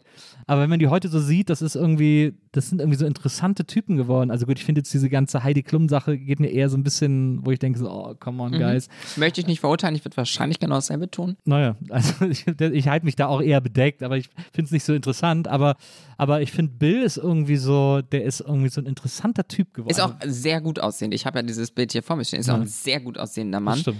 Tatsächlich erinnert, wenn ich ihn mir hier so angucke, erinnert er mich halt wirklich auch ein bisschen daran, wie ich früher aussah. Ja. Und ich glaube, deswegen bin ich halt auch wirklich damals dann Bill gewesen in, Ja. unserer, in unserem Spiel da.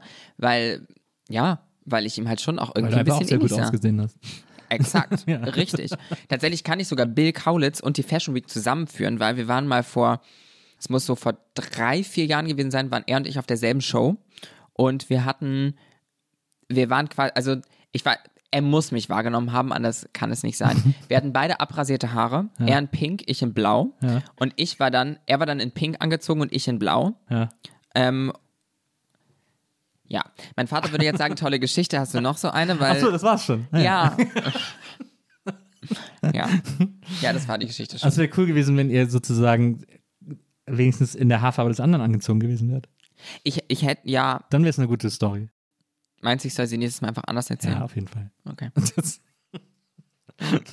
Vielleicht sollte ich nächstes Mal auch nicht aufklären, dass ich keine Beziehung mit Bill Kaulitz führe. ja, ja, weiß ich, den, äh, man hält den ja so für so beziehungsunfähig, glaube ich, irgendwie. Also irgendwie hat man das Gefühl, dass der, dass der nicht so richtig will oder, oder dass ihn das nicht so interessiert. Der so. will, der nicht will. Ja. Ähm, weiß ich jetzt nicht. Hast du sein Buch gelesen? Nee, ich habe nur Auszüge gelesen. Ja, ich habe es auch nicht gelesen. Ja. Ähm, Also ich habe so Ausschnitte gelesen, wo er schon sehr Tacheles redet irgendwie. Also ja, ist, ja, äh, ich habe so ein paar Promo-Aktionen mitbekommen, wo es immer darum ging, dass er Tacheles redet. Ja. Ja, also ich, also ich würde ihn daten. Ja, Wenn das, war das die Frage? ja das, war, das war Okay. letzten Endes die Frage. Ja, Ähm, ich wäre dabei. Ja, das, äh, das kann ich gut verstehen. Das würde jeder von uns. Ähm, so, jetzt, jetzt bist du in Berlin, jetzt bist du aus Lübeck nach Berlin gekommen und irgendwie habe ich so das Gefühl, weil ich, wenn ich hier so, wenn ich mir so, ich habe hier äh, von unserem Team, die schreiben mir immer so eine, so eine Liste auf und dann werden da immer so Karrierepunkte oder so oder so Arbeitsstationen irgendwie aufgelistet und so. Und ich habe das Gefühl, bei dir gab es da erstmal so, äh, also das klingt jetzt sehr äh, elternhaft, aber so keine Linie. Also du hast so ein bisschen, ähm, das ist alles so ein bisschen Gedöns, was du gemacht hast, irgendwie so. Ja, Und das finde ich so interessant, weil es gibt auch so eine, es gibt ja so eine parallele Entwicklung von dir als Person, ähm, die man ja sogar auch auf Instagram mitverfolgen kann, äh, wie du äh, dir sozusagen der, also äh, unterbrich mich sofort, wenn ich es irgendwie doof formuliere oder, oder, oder Stuss erzähle, aber wie du dir dem eigenen, äh, der eigenen äh, Trans-Persönlichkeit bewusster wirst und, äh, und das mehr und mehr so lebst und auch zeigst sozusagen. Ja, ich, ich glaube, weil ich ganz viel Angst hatte einfach. Ja. Und ich hatte ganz viel Angst, ich habe ganz viel anderen Menschen nachgeeifert. Ich habe mich nicht getraut, meine Wünsche und ähm, Ziele wirklich auszusprechen. Äh, und das hat dann daran resultiert, dass ich eben auch mich so ein bisschen irgendwie beruflich einfach mal so ein bisschen ausprobiert habe und dies und jenes gemacht habe und irgendwie äh, nirgendwo so richtig angekommen bin. Ähm, und dann habe ich halt auch irgendwann realisiert, dass so ein Angestelltenverhältnis auch einfach nichts für mich ist. Ja. und ja, Das hätte man dir wahrscheinlich sehr viel früher sagen können. ja, wahrscheinlich schon. das Ähm, nicht deine Welt ist. Ja, und dann, äh, ja, jetzt ja, bin ich die strenge Chefin und die faule Angestellte in einer Person. Aber klar, das ist natürlich erstmal so eine Art Sicherheitsdenken, ne? Also auch, auch eine Festanstellung, in eine Festanstellung zu gehen und so. Ähm, äh, das ist ja, das ist, und äh, wenn ich das richtig in Erinnerung habe, dann hast du damals auch in einer schwulen Beziehung gelebt. Ähm, und äh, ja, und dann, also dann, du hast eine Beziehung, äh, du hast eine Festanstellung, im Grunde genommen ist alles in festen Bahnen und, äh, und dann bricht das in allen Fronten so auf irgendwie. Oder ist das, ist das jetzt eine doofe Vorstellung, wie ich diese habe? Weiß ich jetzt gar nicht. Also ich glaube, dass für, für Menschen von außen das vielleicht so wirkte. Ja. Für mich selbst bin ich einfach nur das, was ich immer sein wollte. Also ich habe äh, vor kurzem ähm, ein Gespräch geführt über Selbstbewusstsein und ähm, da ist mir nochmal so bewusst geworden, da habe ich erzählt von, von einem Dreh, äh, wo ich eine relativ prominente Rolle äh, übernommen habe von diesem Dreh. Und ich war da so am Set und da waren ganz viele ähm, StatistInnen und so, die da auch so rumgelaufen sind und die hatten dann auch so ihren eigenen Bereich und ich hatte natürlich dann meinen, Natürlich. den richtigen, na, nicht den richtigen, nicht richtig und falsch, aber halt einen anderen Bereich. Ja, ja. Ähm, und stand aber halt auch viel nur so rum an meinem Handy und so und die haben sich halt alle ganz viel miteinander unterhalten und werden über mich wahrscheinlich gedacht haben, oh, die olle arrogante Ziege steht hier von oben bis unten gestylt und tippt irgendwie nur auf ihrem Handy rum. Ja. Äh, Dass ich am Ende da aber auch eigentlich nur so rumstand, weil ich halt so ein bisschen separiert wurde und eigentlich das dann auch oft viel ja mit dann doch gar nicht so Selbstbewusstsein zu tun hat. Whatever, ich verliere mich gerade in dieser Geschichte, weil das, was ich eigentlich sagen wollte, ist, dass ich dennoch, wenn ich jetzt eine von diesen StatistInnenrollen übernommen hätte, Ja. so vor, keine Ahnung, fünf Jahren, drei Jahren, hätte ich mich selbst so angeguckt und wäre so gewesen, wow, Ja. so möchte ich mal sein. Und heute bin ich so. Das ist ja cool. Heute bin ich so, wie ich, wie ich, wie ich damals dachte, so wow, Ja. so möchte ich sein. Ja. Ist Das- gut, glaube ich. Was Tolleres kann man ja über sich selbst auch gar nicht sagen, finde ich. Ja, aber ich meine, jetzt habe ich auch schon ein Glas Cremant getrunken. Aber es ist ja trotzdem. Nein, ich ich erzähle das auch nicht, dann kann ich das auch nochmal. Das ist kein ist, Problem. Ist, ist ja auch eine schöne, äh, ein schöner Prozess, eine schöne Reife, eine schöne Selbsterkenntnis, zu wissen, dass man endlich so lebt, wie man leben will. Und äh, der Wenzel äh, schenkt uns jetzt nach. Ähm, das, ist ja, das ist ja total wertvoll. Ja, So ein erstes Gefühl von Ankommen. Also es gibt ja sehr viele Stationen im Leben, Mhm. an, bei denen man ankommen will, aber irgendwie mit Mitte 20 zu sagen, so ich bin jetzt so, wie ich mir, wie ich immer sein wollte, ist ja ist auch, wenn ich mal einen blöden Tag habe, dann muss ich mir mal vor Augen führen, dass was ich so gerade mache und dass eigentlich ich so quasi im Traumjob angekommen bin, ich das mache, was ich machen will und dann, dann kann halt auch mal ein Tag blöd sein, aber ich bin halt eigentlich schon voll da, wo ich, also ich muss einfach noch ein bisschen erfolgreicher werden und dann und den ESC gewinnen und dann haben wir es. Absolut. Dann bin ich fertig. Dann kann ich aufs Land ziehen, weil ich möchte nämlich auch relativ schnell fertig sein, damit ich schnell aufs Land ziehen kann, Verstehe. um dann da entspannt zu leben. Aber so aufs, aufs platte norddeutsche Land oder? äh, wo oder man so- über den spitzen so- so Steinserver meinst du? Weiß. Bayerisch, bayerisch in die Alpen. Mm, ich glaube immer mit Nähe zur Großstadt noch irgendwie. Ja. Ich habe auch mal gelernt, dass wenn man alt wird, also wirklich alt, alt, jetzt so, keine Ahnung, 70, 80, 90, dass es dann gut ist, wenn man noch in einer Stadt wohnt. Weil man dann nicht so vom Leben, weil man noch so mehr am Leben dran ist, als wenn man jetzt so auf dem Land mit so vier Hunden Ja, verstehe. wohnt. Naja, verstehe. Ja. Naja, das ist wahrscheinlich, das stimmt wahrscheinlich. Ja. Das glaube ich auch, dass man noch so ein bisschen irgendwie am Leben teilhaben kann. Du äh, bist ja unter anderem, wie gesagt, Model, haben wir jetzt ja auch so ein bisschen schon äh, drüber gesprochen. Du bezeichnest dich ja selber auch als Aktivistin äh, und dass du die, die Arbeit einer Aktivistin machst. Ja. Ähm, du hast aber auch mal in einem Interview gesagt, äh, das habe ich mir aufgeschrieben, äh, ich möchte nicht mein Lebens, ich möchte nicht mein Leben lang hauptberuflich Aktivistin sein, hast du gesagt. Definitiv. Ja, also, Also, weil entweder in zehn Jahren habe ich keine Kraft mehr und dann keinen Bock mehr. oder es haben sich halt in unserer Gesellschaft Dinge verändert, dass ich das auch gar nicht mehr tun muss.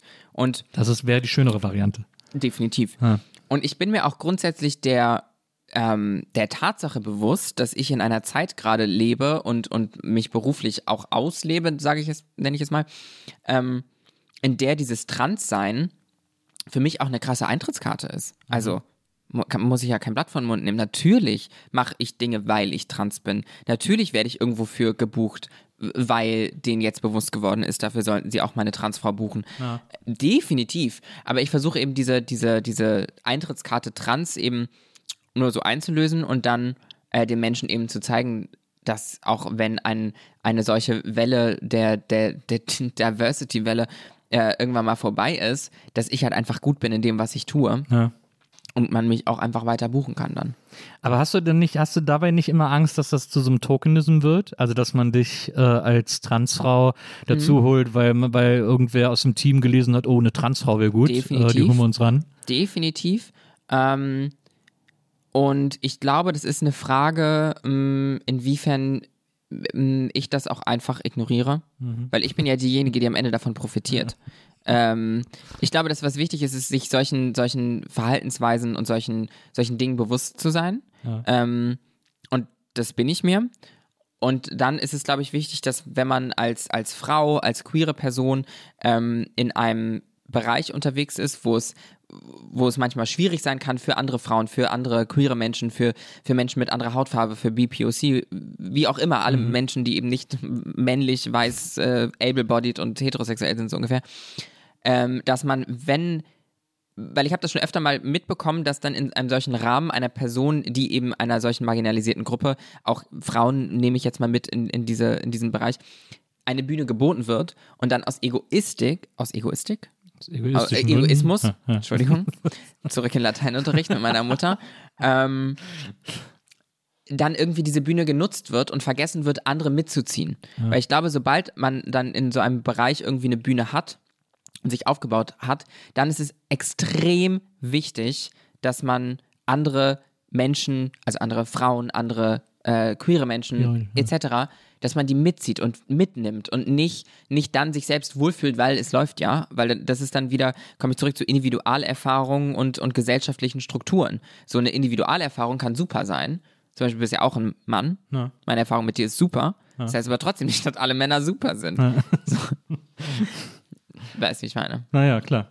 Und ähm, das finde ich ist ja eine sehr gesunde Einstellung eigentlich zu sagen, irgendwie, äh, mir ist das erstmal, äh, ich bin mir dessen bewusst, mir ist erstmal Wumpe, warum die mich äh, äh haben wollen. Ich mache einfach das Beste draus. Also immer ist es auch nicht so. Natürlich, Klar, natürlich natürlich- sortiere ich aus, Ja. natürlich. Ich wurde neulich dafür angefragt, ob ich ein Herrenparfum bewerben möchte. Dann war ich kurz so, Leute, was, was soll, hä? Was ist los mit euch? Was, was soll das jetzt gerade? Ähm, und dann waren sie so, ja, äh, es kann ja jedes Geschlecht, kann ja Herren, was, was heißt es denn schon? Weißt du, aber Leute, ihr seid doch aber diejenigen, die ein, Herrenprodukt, ein Herrenparfum auf den Markt bringen. Dann denkt doch ihr mal drüber nach. Also weiß ich jetzt auch nicht, was da. Ja, das ist dann so eine gewollte Edginess, ne? Die ist dann so. Ja, ich, hätte, ich könnte ja auch darüber sprechen, äh, was für einen Duft ich an meinem Partner potenziell mag. Ich, Wow, ja, das ist aber, na, okay. ja. Aber das ist dann natürlich, das sind, das sind natürlich Anfragen von Leuten, die einen für dumm halten. Irgendwie so. Das ist ja immer so super weird. Mhm. Und es ist tatsächlich, ähm, ja, wenn ich für dumm gehalten werde, das ist, glaube ich, mm, ich habe gelernt, das wegzulächeln, aber ich glaube, es ist das, was mich. Ich bin überhaupt kein aggressiver, böser Mensch, aber ich glaube, das ist das, womit man mich am meisten triggern kann. Wenn mir Dinge erklärt werden, die ich ganz genau weiß, ähm, weil sie auch so simpel sind, dass ich sie ganz genau weiß. Hast du das, äh, gibt es das, äh, gibt es das, äh, oder ist das schon vorgekommen, dass dir äh, äh, irgendwelche, äh, ich meine, in der Regel sind es ja auch ähm, äh, weiße cis-hetero-Dudes, die dir dann irgendwas äh, übers Transsein erklären wollten Ja. oder so, die Ja. dich da so verbessert haben. Oh nee, ich glaube, das ist ein bisschen anders. Ja, oder so, ich, ach, da musst du einfach mal dich entspannen oder so. Mm. was, ist, warum, Mhm. was ist denn, wo, wo kommt so ein Entitlement her? Das check ich einfach nicht. Ich weiß es auch nicht. Ja. Also ich, ich kann es dir nicht sagen. Das musst du tief fragen. Ähm, So weird irgendwie. Ja, ja, aber ja, das kam auf jeden Fall schon vor, dass, dass Menschen, äh, hetero, weiße Cis-Männer irgendwie meinten, mir zu sagen, ja, jetzt entspann dich doch mal, das ist doch irgendwie alles nicht so dramatisch oder, oder aber da, da fällt mir eine interessante Geschichte ein, äh, die du erzählt hast, äh, die ich aber ganz, die fand, äh, weil das ist, äh, ich finde, wenn man Interviews mit dir liest oder, oder dich in, in Podcasts hört, was ich so faszinierend an dir finde, ist, dass ich es schaffe, immer das Gleiche zu erzählen. Nee, gar nicht. Äh, äh, machst du ja auch nicht. Äh, ich äh, finde, du, mh, du hast sowas in Köln, sagt man, äh, die ist sich für nix fies. Und ähm, ich, äh, das ist etwas, was ich bei dir ganz oft feststelle. Du bist nicht so, du bist nicht so dogmatisch, du bist nicht so radikal dogmatisch, indem du Dinge einfach sofort ablehnst, sondern versuchst immer zu erklären. Es ist ja auch auf deinem Instagram gibt es ja auch verschiedene so Videos, wo du einfach auch Begrifflichkeiten erklärst und aber so auch ganz geduldig irgendwie sagst du Leute, und wenn ihr Fragen habt, fragt einfach, seid respektvoll, aber fragt. Äh, und, ähm, und es gab so eine interessante Geschichte, die du im Podcast erzählt hast, ähm, die dich so ein bisschen ins Struggeln gebracht hat, aber ähm, äh, irgendwie, das war, glaube ich, bei, äh, bei Dominik Hammes, da bist du so, bist du irgendwo langgelaufen und dann wurdest du von so Bauarbeitern äh, gecatcalled. Also die haben dir so hinterher gepfiffen oder gerufen oder was auch immer. Und natürlich aus, äh, aus normaler Menschen- bzw. feministischer Perspektive ist das das Letzte, ist das auch völlig übergriffig und, und äh, ungewollt. Aber für dich als, als äh, Transfrau, wo ja das Passing, das sogenannte Passing auch immer so eine, so eine Riesen, äh, ein Riesenthema ist, ähm, was bedeutet, ob man quasi so gelesen wird, wie man, äh, äh, wie man gelesen werden möchte, ähm, war das schon so ein bisschen, dass du gedacht hast, so, wenn die gewusst hätten, dass ich eine Transfrau bin, hätten die mir wahrscheinlich nicht hinterhergepfiffen. Ja.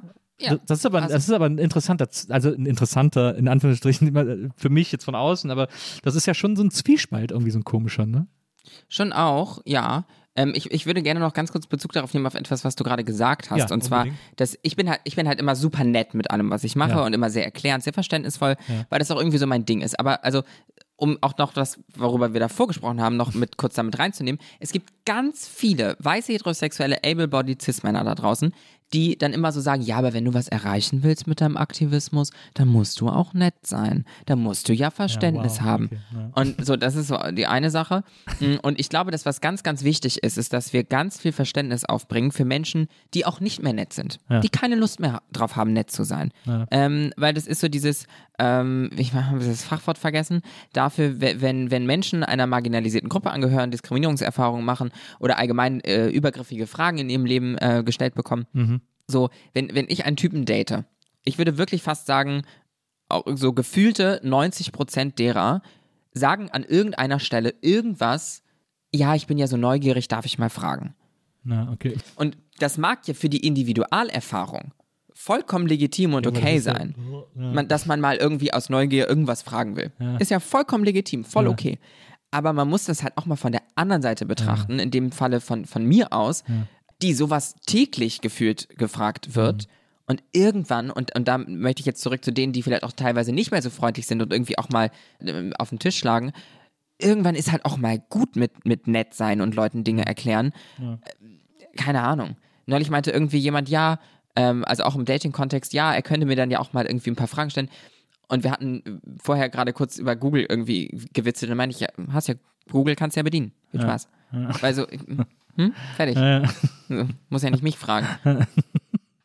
Ja, das verstehe ich total. Das ist ja auch, äh, im Grunde genommen ist das ja, äh, ich muss jetzt doch mal was fragen, ist ja dann äh, ist fast das Äquivalent zu, ich bin ja kein Rassist, aber, also das ist so komisch, als, als, äh, dass man auch das Gefühl hat, das hat ihm jetzt die ganze Zeit unter den Nägeln gebrannt und jetzt glaubt er irgendwie, ist der Moment, wo er, wo er irgendwie so komisch nachfragen Ja, kann. das ist auch manchmal auch an der Supermarktkasse. Also das ist halt, das ist halt wirklich überall und, und Ja. ständig. Also das Ja, ist, krass. ähm, Krass übergriffig. ja, total. Und das sind halt Dinge, die man nicht vergessen darf, wenn man mit ja, Menschen aus marginalisierten Gruppen spricht oder auch mal eine Frage stellt oder so, dass halt, ja, wie gesagt, das Fachwort dafür fehlt mir nach wie vor, aber dieses ständig immer wieder gefragt wird. Microaggressions. Ja. Oh, ich bin so klug. Stimmt, Microaggressions. Ähm, dafür brauchte ich auch nur Englisch und kein Latein und in Englisch war ich sehr gut. Micros Aggressionos ist es dann auf Latein. ja, ähm, genau. Ja. Ja, und, äh, äh, aber dieses, äh, äh, aber ist für dich, äh, ist für dich Passing, äh, ist das ein zentraler ähm, Bestandteil deines Lebens als Transfrau? Also wie gesagt, wenn ich hier irgendwas, wenn ich hier irgendwelche Gottes Boundaries überschreite, ne, dann sagst du es bitte Dann sofort. brülle ich dich an. Ja, unbedingt. Ähm, Ich glaube, das ist für mich man, mh, es ist halt oft einfacher, wenn das Passing gut ist. Und also so, dann, dann lebt es sich einfach leichter.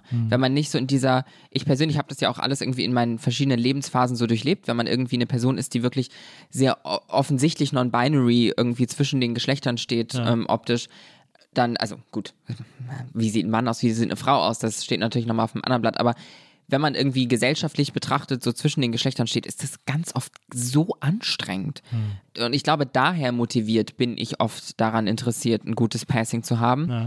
Ähm, es gibt dann auch so Dinge wie meine Stimme oder allgemein so Selbstwahrnehmung, Fremdwahrnehmung, ähm, wie ich mich dann wahrnehme, wie ich mich sehe und wie ähm, ja gute FreundInnen dann immer wieder irgendwie reagieren mit Nein, so siehst du nicht aus, so wirkst du nicht, aber ja, ich sehe mich halt und, und fühle mich halt doch oft irgendwie ein bisschen anders. Aber, aber was heißt anders? Kritischer oder als, als deine Freundin? Bestimmt. Ja. bestimmt.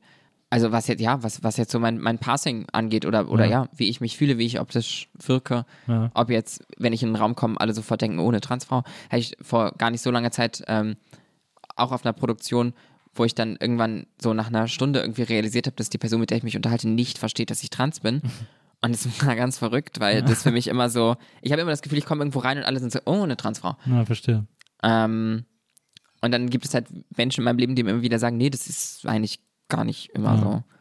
Ähm, Ja, Ja. das ist auch, das ist irgendwie auch, das ist eine, das ist eine ätzende Sache, die irgendwie aus den Köpfen raus muss. Aber man kann es den Leuten natürlich nicht rausprügeln, aber ich, ich weiß noch, ich war ganz entsetzt, als ich mal irgendwie, glaube ich, auf Twitter oder so, habe ich, hab ich eine Frau gelesen, die ich irgendwie, der folgt ja anscheinend, keine Ahnung, und habe nicht so viel mit der zu tun, so, und die hat dann mal so einen Nachmittag hat sie geschrieben, dass sie sich selber schon als Feministin äh, bezeichnet, auch als radikale Feministin, und sie wäre auch sowas wie eine Turf, weil sie schon äh, findet, dass die, äh, dass, dass äh, all äh, die Transfrauen und so äh, alle Rechte bekommen sollen und sie findet das völlig in Ordnung und so.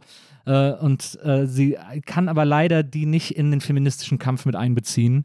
Ähm, und, und dann hat sie es unter hat sie anderem. Feminismus nicht verstanden. ja, absolut. Und Weil die hat Definition von Feminismus ist ja Gleichstellung aller Geschlechter erstmal per se. ja, Und damit möchte ich ja gar nicht Transfrauen absprechen, überhaupt Frauen zu sein, weil das ist natürlich Fakt Nummer zwei. Entschuldigung, ja, ich habe dich Nee, nee, alles unterbrochen. gut. Und ich fand es so krass, weil eines ihrer Argumente war dann, das hat sie dann irgendwann geschrieben, so ja, weil, äh, also, und man hat ihr gemerkt, dass es sie, dass sie jetzt auch gar nicht in dem Sinne radikal anti war, aber sie versucht hat zu erklären, was ihr Problem ist. Äh, und dann hat sie so geschrieben, so, weil, und es tut mir auch leid, aber ich muss das sagen, viele von euch sehen einfach nicht wie Frauen aus. Und da habe ich gedacht, wow. Also, weil es fand ich echt so, also ich fand es so krass unverschämt.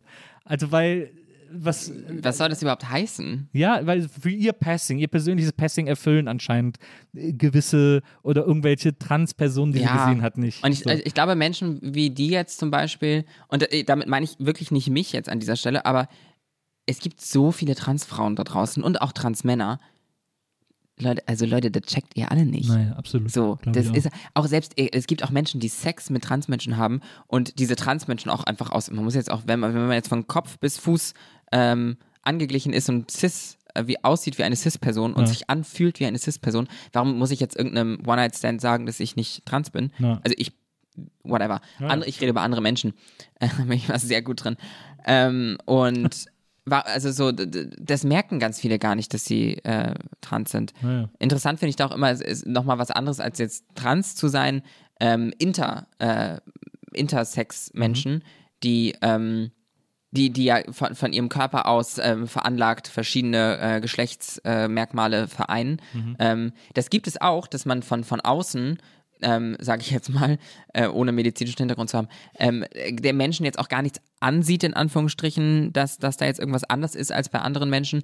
Teilweise wird es auch nie rausgefunden, weil es irgendwelche hormonell bedingten ähm, Unterschiede sind oder auch äh, innere Organe sind, die irgendwie ähm, anders sind. Und das finde ich immer witzig, den Gedanken, wie viele Menschen wohl schon gestorben sind, die ihr Leben lang ein Problem mit der queeren Community hatten, aber eigentlich durch das LGBTQI LGBTQI, ja, war richtig, eigentlich Teil dessen waren, aber es halt nie rausgefunden haben, weil Ja. es nie, weil es nie medizinisch untersucht wurde, ob sie eigentlich inter sind. Ja. Finde ich immer, finde ich einen witzigen Gedanken, ich Das stimmt, das stimmt. Ist das äh, so ein Teil oder Teil der queeren Community zu sein? Ist das eine, wie aktiv ist diese Entscheidung? Also muss ich da irgendwie, äh, ja, wie, die Frage ist ein bisschen kompliziert. Ich merke gerade, dass, dass mir da so die Worte fehlen, wie ich das genau beschreiben soll. Aber so dieses, es gibt ja, glaube ich, auch viele Menschen, die queer leben und aber sagen, aber lass mich mit diesem Community-Scheiß in Ruhe, da will ich einfach gar nichts mit zu tun haben. Ähm, oder da, oder auch keinen Weg so richtig reinfinden, Teil von so einer Gemeinschaft. Ich glaube, das ist es eher. Ich glaube, Ja. dass Menschen dann keinen, keinen Weg reinfinden und Ja. dann, wie Menschen halt sind, dann zu sagen, äh, damit will ich auch gar nichts zu tun Ist haben. ja auch immer schwer, in bestehende Strukturen irgendwie reinzukommen, sozusagen. Ja, ich würde mich jetzt selbst auch gar nicht als großen, ähm, als große Macherin oder, oder großen Teil der, der queeren Community beschreiben. Ja, ich setze mich für, für, die, für die Rechte und Sichtbarkeit ein und mh, das mache ich auch gerne und halte ich auch für eine wichtige Arbeit. Aber inwiefern ich jetzt wirklich Teil der Community bin, ich glaube, am Ende des Tages ist halt so Community auch so ein bisschen so ein abstrakter Begriff. Wahrscheinlich. Weil ja. es gibt ja jetzt keinen, keinen Stammtisch, keinen Kaffeeklatsch, wo jetzt alle Da mal jeder hinkommen. Queere in Berlin einmal Ja, vorsprechen. So. ähm, deswegen, wann, wann ist man denn viel, also wann, wann ist man ein großer Teil der, der Community und wann ist man es nicht? Ich, ich weiß es nicht. Ich glaube, dass man als queerer Mensch nicht wirklich eine Wahl hat, ob man nur Teil der Community ist oder Ja. nicht, weil Community in dem Falle ja irgendwie auch ein abstrakter Begriff ist, was man sich eben nicht aussucht, ob man Teil dessen ist oder nicht. Glaubst du, dass man als, äh, als queerer Mensch oder wenn man für sich selber definiert, queer zu sein oder meint, das herausgefunden zu haben, dass man dann äh, im weitesten Sinne, jetzt natürlich nicht mit äh, Pistole auf die Brust, aber so im weitesten Sinne auch so ein bisschen so eine mh, Pflicht ist vielleicht das falsche Wort, aber schon gut daran täte, die queere Community auch als solche zu repräsentieren. Ähm, Einfach um eine Sichtbarkeit zu erschaffen sozusagen und um so eine, dadurch so eine Normalität zu erzwingen. Schwierige Frage. Ich glaube, dass das jedem Mensch, also es sollte jeder für sich selbst irgendwie mit sich selbst ausmachen. Für mich persönlich gab es keine andere Wahl, außer mich auch irgendwie einzusetzen, als ich realisiert habe, wie Menschen benachteiligt werden in unserer Gesellschaft und, und was es da so gibt. Also jetzt auch, es gibt ja auch das Transsexuellengesetz nach wie vor, was jetzt wieder bestätigt wurde im Bundestag vor ein paar Monaten. Und all solche Geschichten. Da gab es für mich persönlich keine andere Wahl, außer den Mund aufzumachen wenn andere Menschen dafür nicht die Kraft haben oder nicht die Muße haben oder ihr Leben anders leben als ich, dann ist das natürlich auch vollkommen fein. Ähm, ich glaube, dass man am Ende des Tages, du meinst gerade, ohne jetzt jemandem die Pistole auf die Brust zu setzen, ich glaube, dass man, wenn überhaupt, allen die Pistole auf die Brust setzen sollte und sagen sollte, und warum setzt, warum hilfst du nicht? Warum bist du kein Ally? Warum, also so, ich glaube, entweder alle oder, oder keiner. Also klar kommt damit auch so, ich habe auch zuletzt immer wieder mit, mit queeren SchauspielerInnen gesprochen. Es gab jetzt auch dieses, äh, das Manifest vor, vor nicht so langer Zeit, wo queere SchauspielerInnen sich als das geoutet haben, das zu sein, ähm, also queer zu sein in irgendeiner Art und Weise. Ähm, und ich glaube schon, dass das auch wichtig ist. Und ich persönlich, also ich persönlich bin auch Trans-Model und, und, und Trans-Aktivistin, äh, Aktivistin, wie auch immer, oder Trans-Moderatorin oder Trans-Podcasterin, bis wir halt irgendwann mal bei dieser Normalität ankommen. Genau das, was du sagst, um eben diese Sichtbarkeit, diese, diese Repräsentation ähm, zu schaffen. Bis dahin ähm, packe ich das auch davor.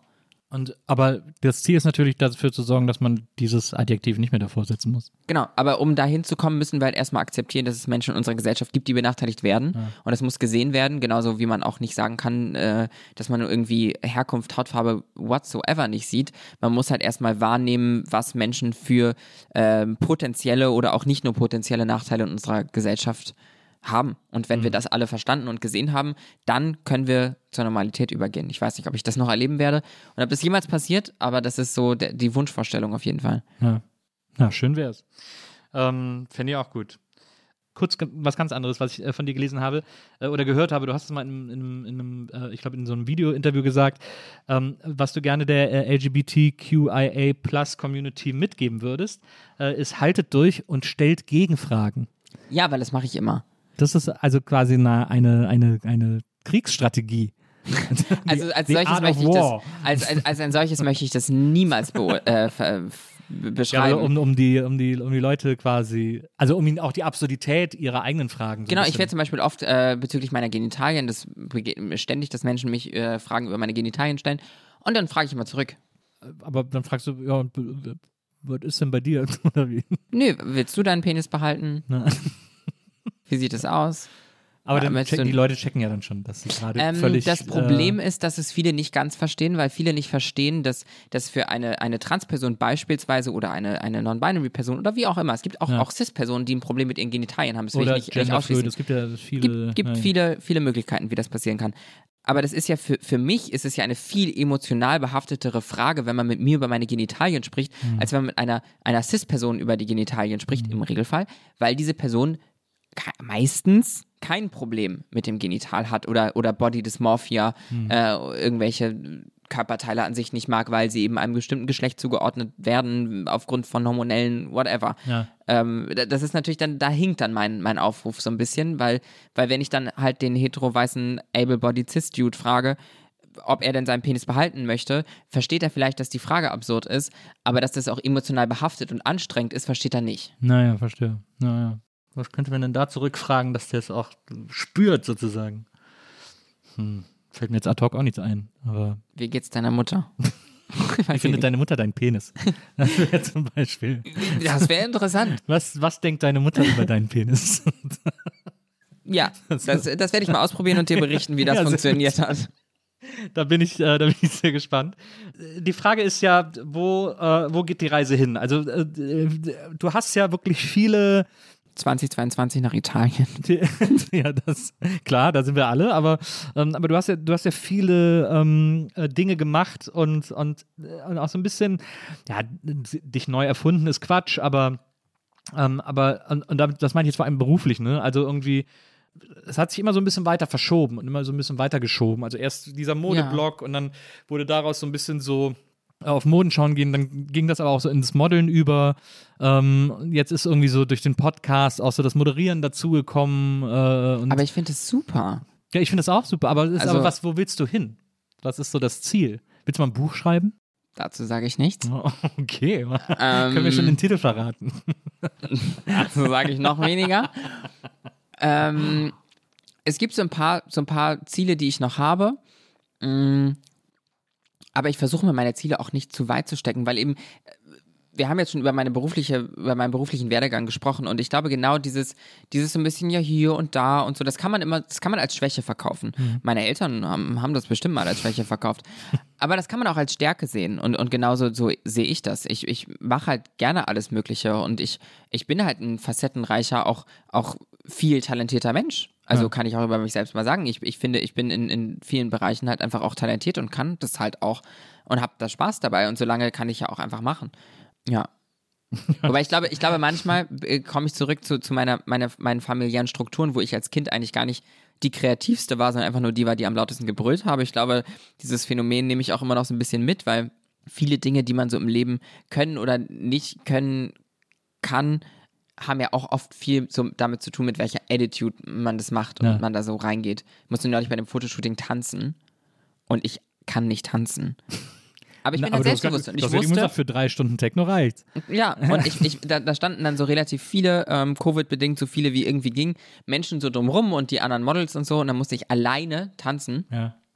Und dann habe ich aber in, in meinem Kopf habe ich halt diese, diese Verknüpfung, wenn ich jetzt den anderen Menschen zeige, dass es mir peinlich ist, ist es mir viel peinlicher, als wenn die denken, ich würde ist mir egal, mache ich. ja. Und deswegen mache ich. Und dann ist es dir aber trotzdem peinlich. Es ist mir schon ein bisschen peinlich, aber das kann ich sehr weit wegdrücken. Kommt das dann irgendwann wieder? Wie so ein Bumerang, so ein Peinlichkeitsbumerang? Oder? Bum, bum. Weiß, ich, weiß ich nicht. Weiß ich nee, nee, ich lache dann über mich du so, oh selbst. Gott, was wie. Ich lache dann über mich selbst einfach. Also eigentlich Und weiß dann, wie ich mich dabei gerade eigentlich gefühlt habe und dass es niemand wusste. Das war ein kleines Geheimnis mit mir selbst dann. Ja, das finde ich gut. Das, äh, das finde ich sehr gut. Liebe Phoenix, es war wirklich sensationell, dass du heute bei mir warst. Das freut mich. Ich würde Äh, fand ich auch. ich würde gerne noch äh, ewig mit dir weiterreden, aber ich würde sagen, äh, wenn dieses, äh, über das wir auf gar keinen Fall gesprochen haben, ein Buch mit dem Titel, über den wir hier auf gar keinen Fall, äh, den wir auf gar keinen Fall genannt haben, Mhm. äh, weil es noch auf überhaupt gar keinen Fall spruchreif ist und hier auch überhaupt nicht darauf hingewiesen werden Wer soll, dass das Buch auf jeden Fall gesprochen? passieren wird. Was? Bu, was? Ich kenne das Wort gar nicht. Dann musst du unbedingt wiederkommen äh, und Mhm. dann möchte ich gerne weiter mit dir über all diese Dinge sprechen. Ich fand es ganz inspirierend, ich fand es ganz äh, toll heute mit dir. Das Und, freut mich. Das hat mir sehr viel Spaß gemacht. das freut mich. Und ich hoffe, dass wir uns ganz bald wiedersehen. Vielen Dank an Wenzel, der heute bei uns im Studio äh, produziert hat und der uns alles über Bienen erklärt hat. Ähm, Und Cremant eingeschenkt und hat. Clement eingeschenkt hat und irgendwie auch mit seinem Bienentipp gar nicht so die Frage beantwortet hat, die wir eigentlich hatten, als es um Bienen ging. Ich habe dafür aber noch was anderes über Bienen rausgefunden. Okay, zum Abschluss nochmal ein bisschen Bienenwissen von Wenzel. Falls ihr Bock habt, das Faszinierende ist, dass die, also diese Königin, die ist die ganze Zeit in dem Bienenstock, dann Ja. fliegt sie irgendwann raus für die Paarung und bei den Typen, bei denen das dann klappt mit ihr, die sterben nach dem Sex, weil der Penis bei ihr drin bleibt. Da wäre äh, da wär uns allen sehr geholfen, wenn das bei den Menschen auch so wäre. In sehr vielen Fällen wäre wär die Welt vielleicht eine bessere. Es gibt aber es gibt so eine Vorrichtung, die sich ähm, Frauen oder, oder Menschen, die allgemein Angst vor Vergewaltigung haben, die Hab oft, gelesen, den man so rein, den man dann schon so drin hat und dann, dann kommt da rein, Mit so Widerhaken. aha, weil das Ding bleibt dann dran. Na, das und habe dann ich zuletzt gelesen. muss er erstmal erklären, wie das Ding da hingekommen ist. Ich dachte, das wäre ein Kondom. Ja, das habe ich auch zuletzt gelesen. Das ist natürlich, äh, das ist krass, aber es wäre eigentlich, das würde man sich Traurig, wünschen. dass es so etwas ja, braucht traurig. Ich will halt gibt. eigentlich nicht, dass eine Frau sich sowas einführen und damit abend, wenn sie Mensch? abends ausgeht, sich sowas einführen muss. Äh, Mensch, Entschuldigung. Wissen wir nicht. Ähm, äh, äh, dass, dass Mensch sich sowas einführen muss, um, um äh, angstfrei auszugehen. Ja. Aber äh, den Tätern wünscht man es natürlich sehr, daran zu geraten. Ja. Vielen Dank nochmal für diesen kleinen Effekt, liebe Wenzel. Und ähm, liebe HörerInnen, wir hören uns nächstes Mal wieder hier bei der Nils Bokeberg Erfahrung. Bis dahin, macht's gut. Tschüss. Ciao. Die Nils Bokeberg Erfahrung. Von und mit Nils Bokeberg. Eine Produktion von Pool Artists. Team Wenzel Burmeier, Lisa Hertwig, Maria Lorenz Bokeberg, Frieda Morische und natürlich Nils Bokeberg. Back out,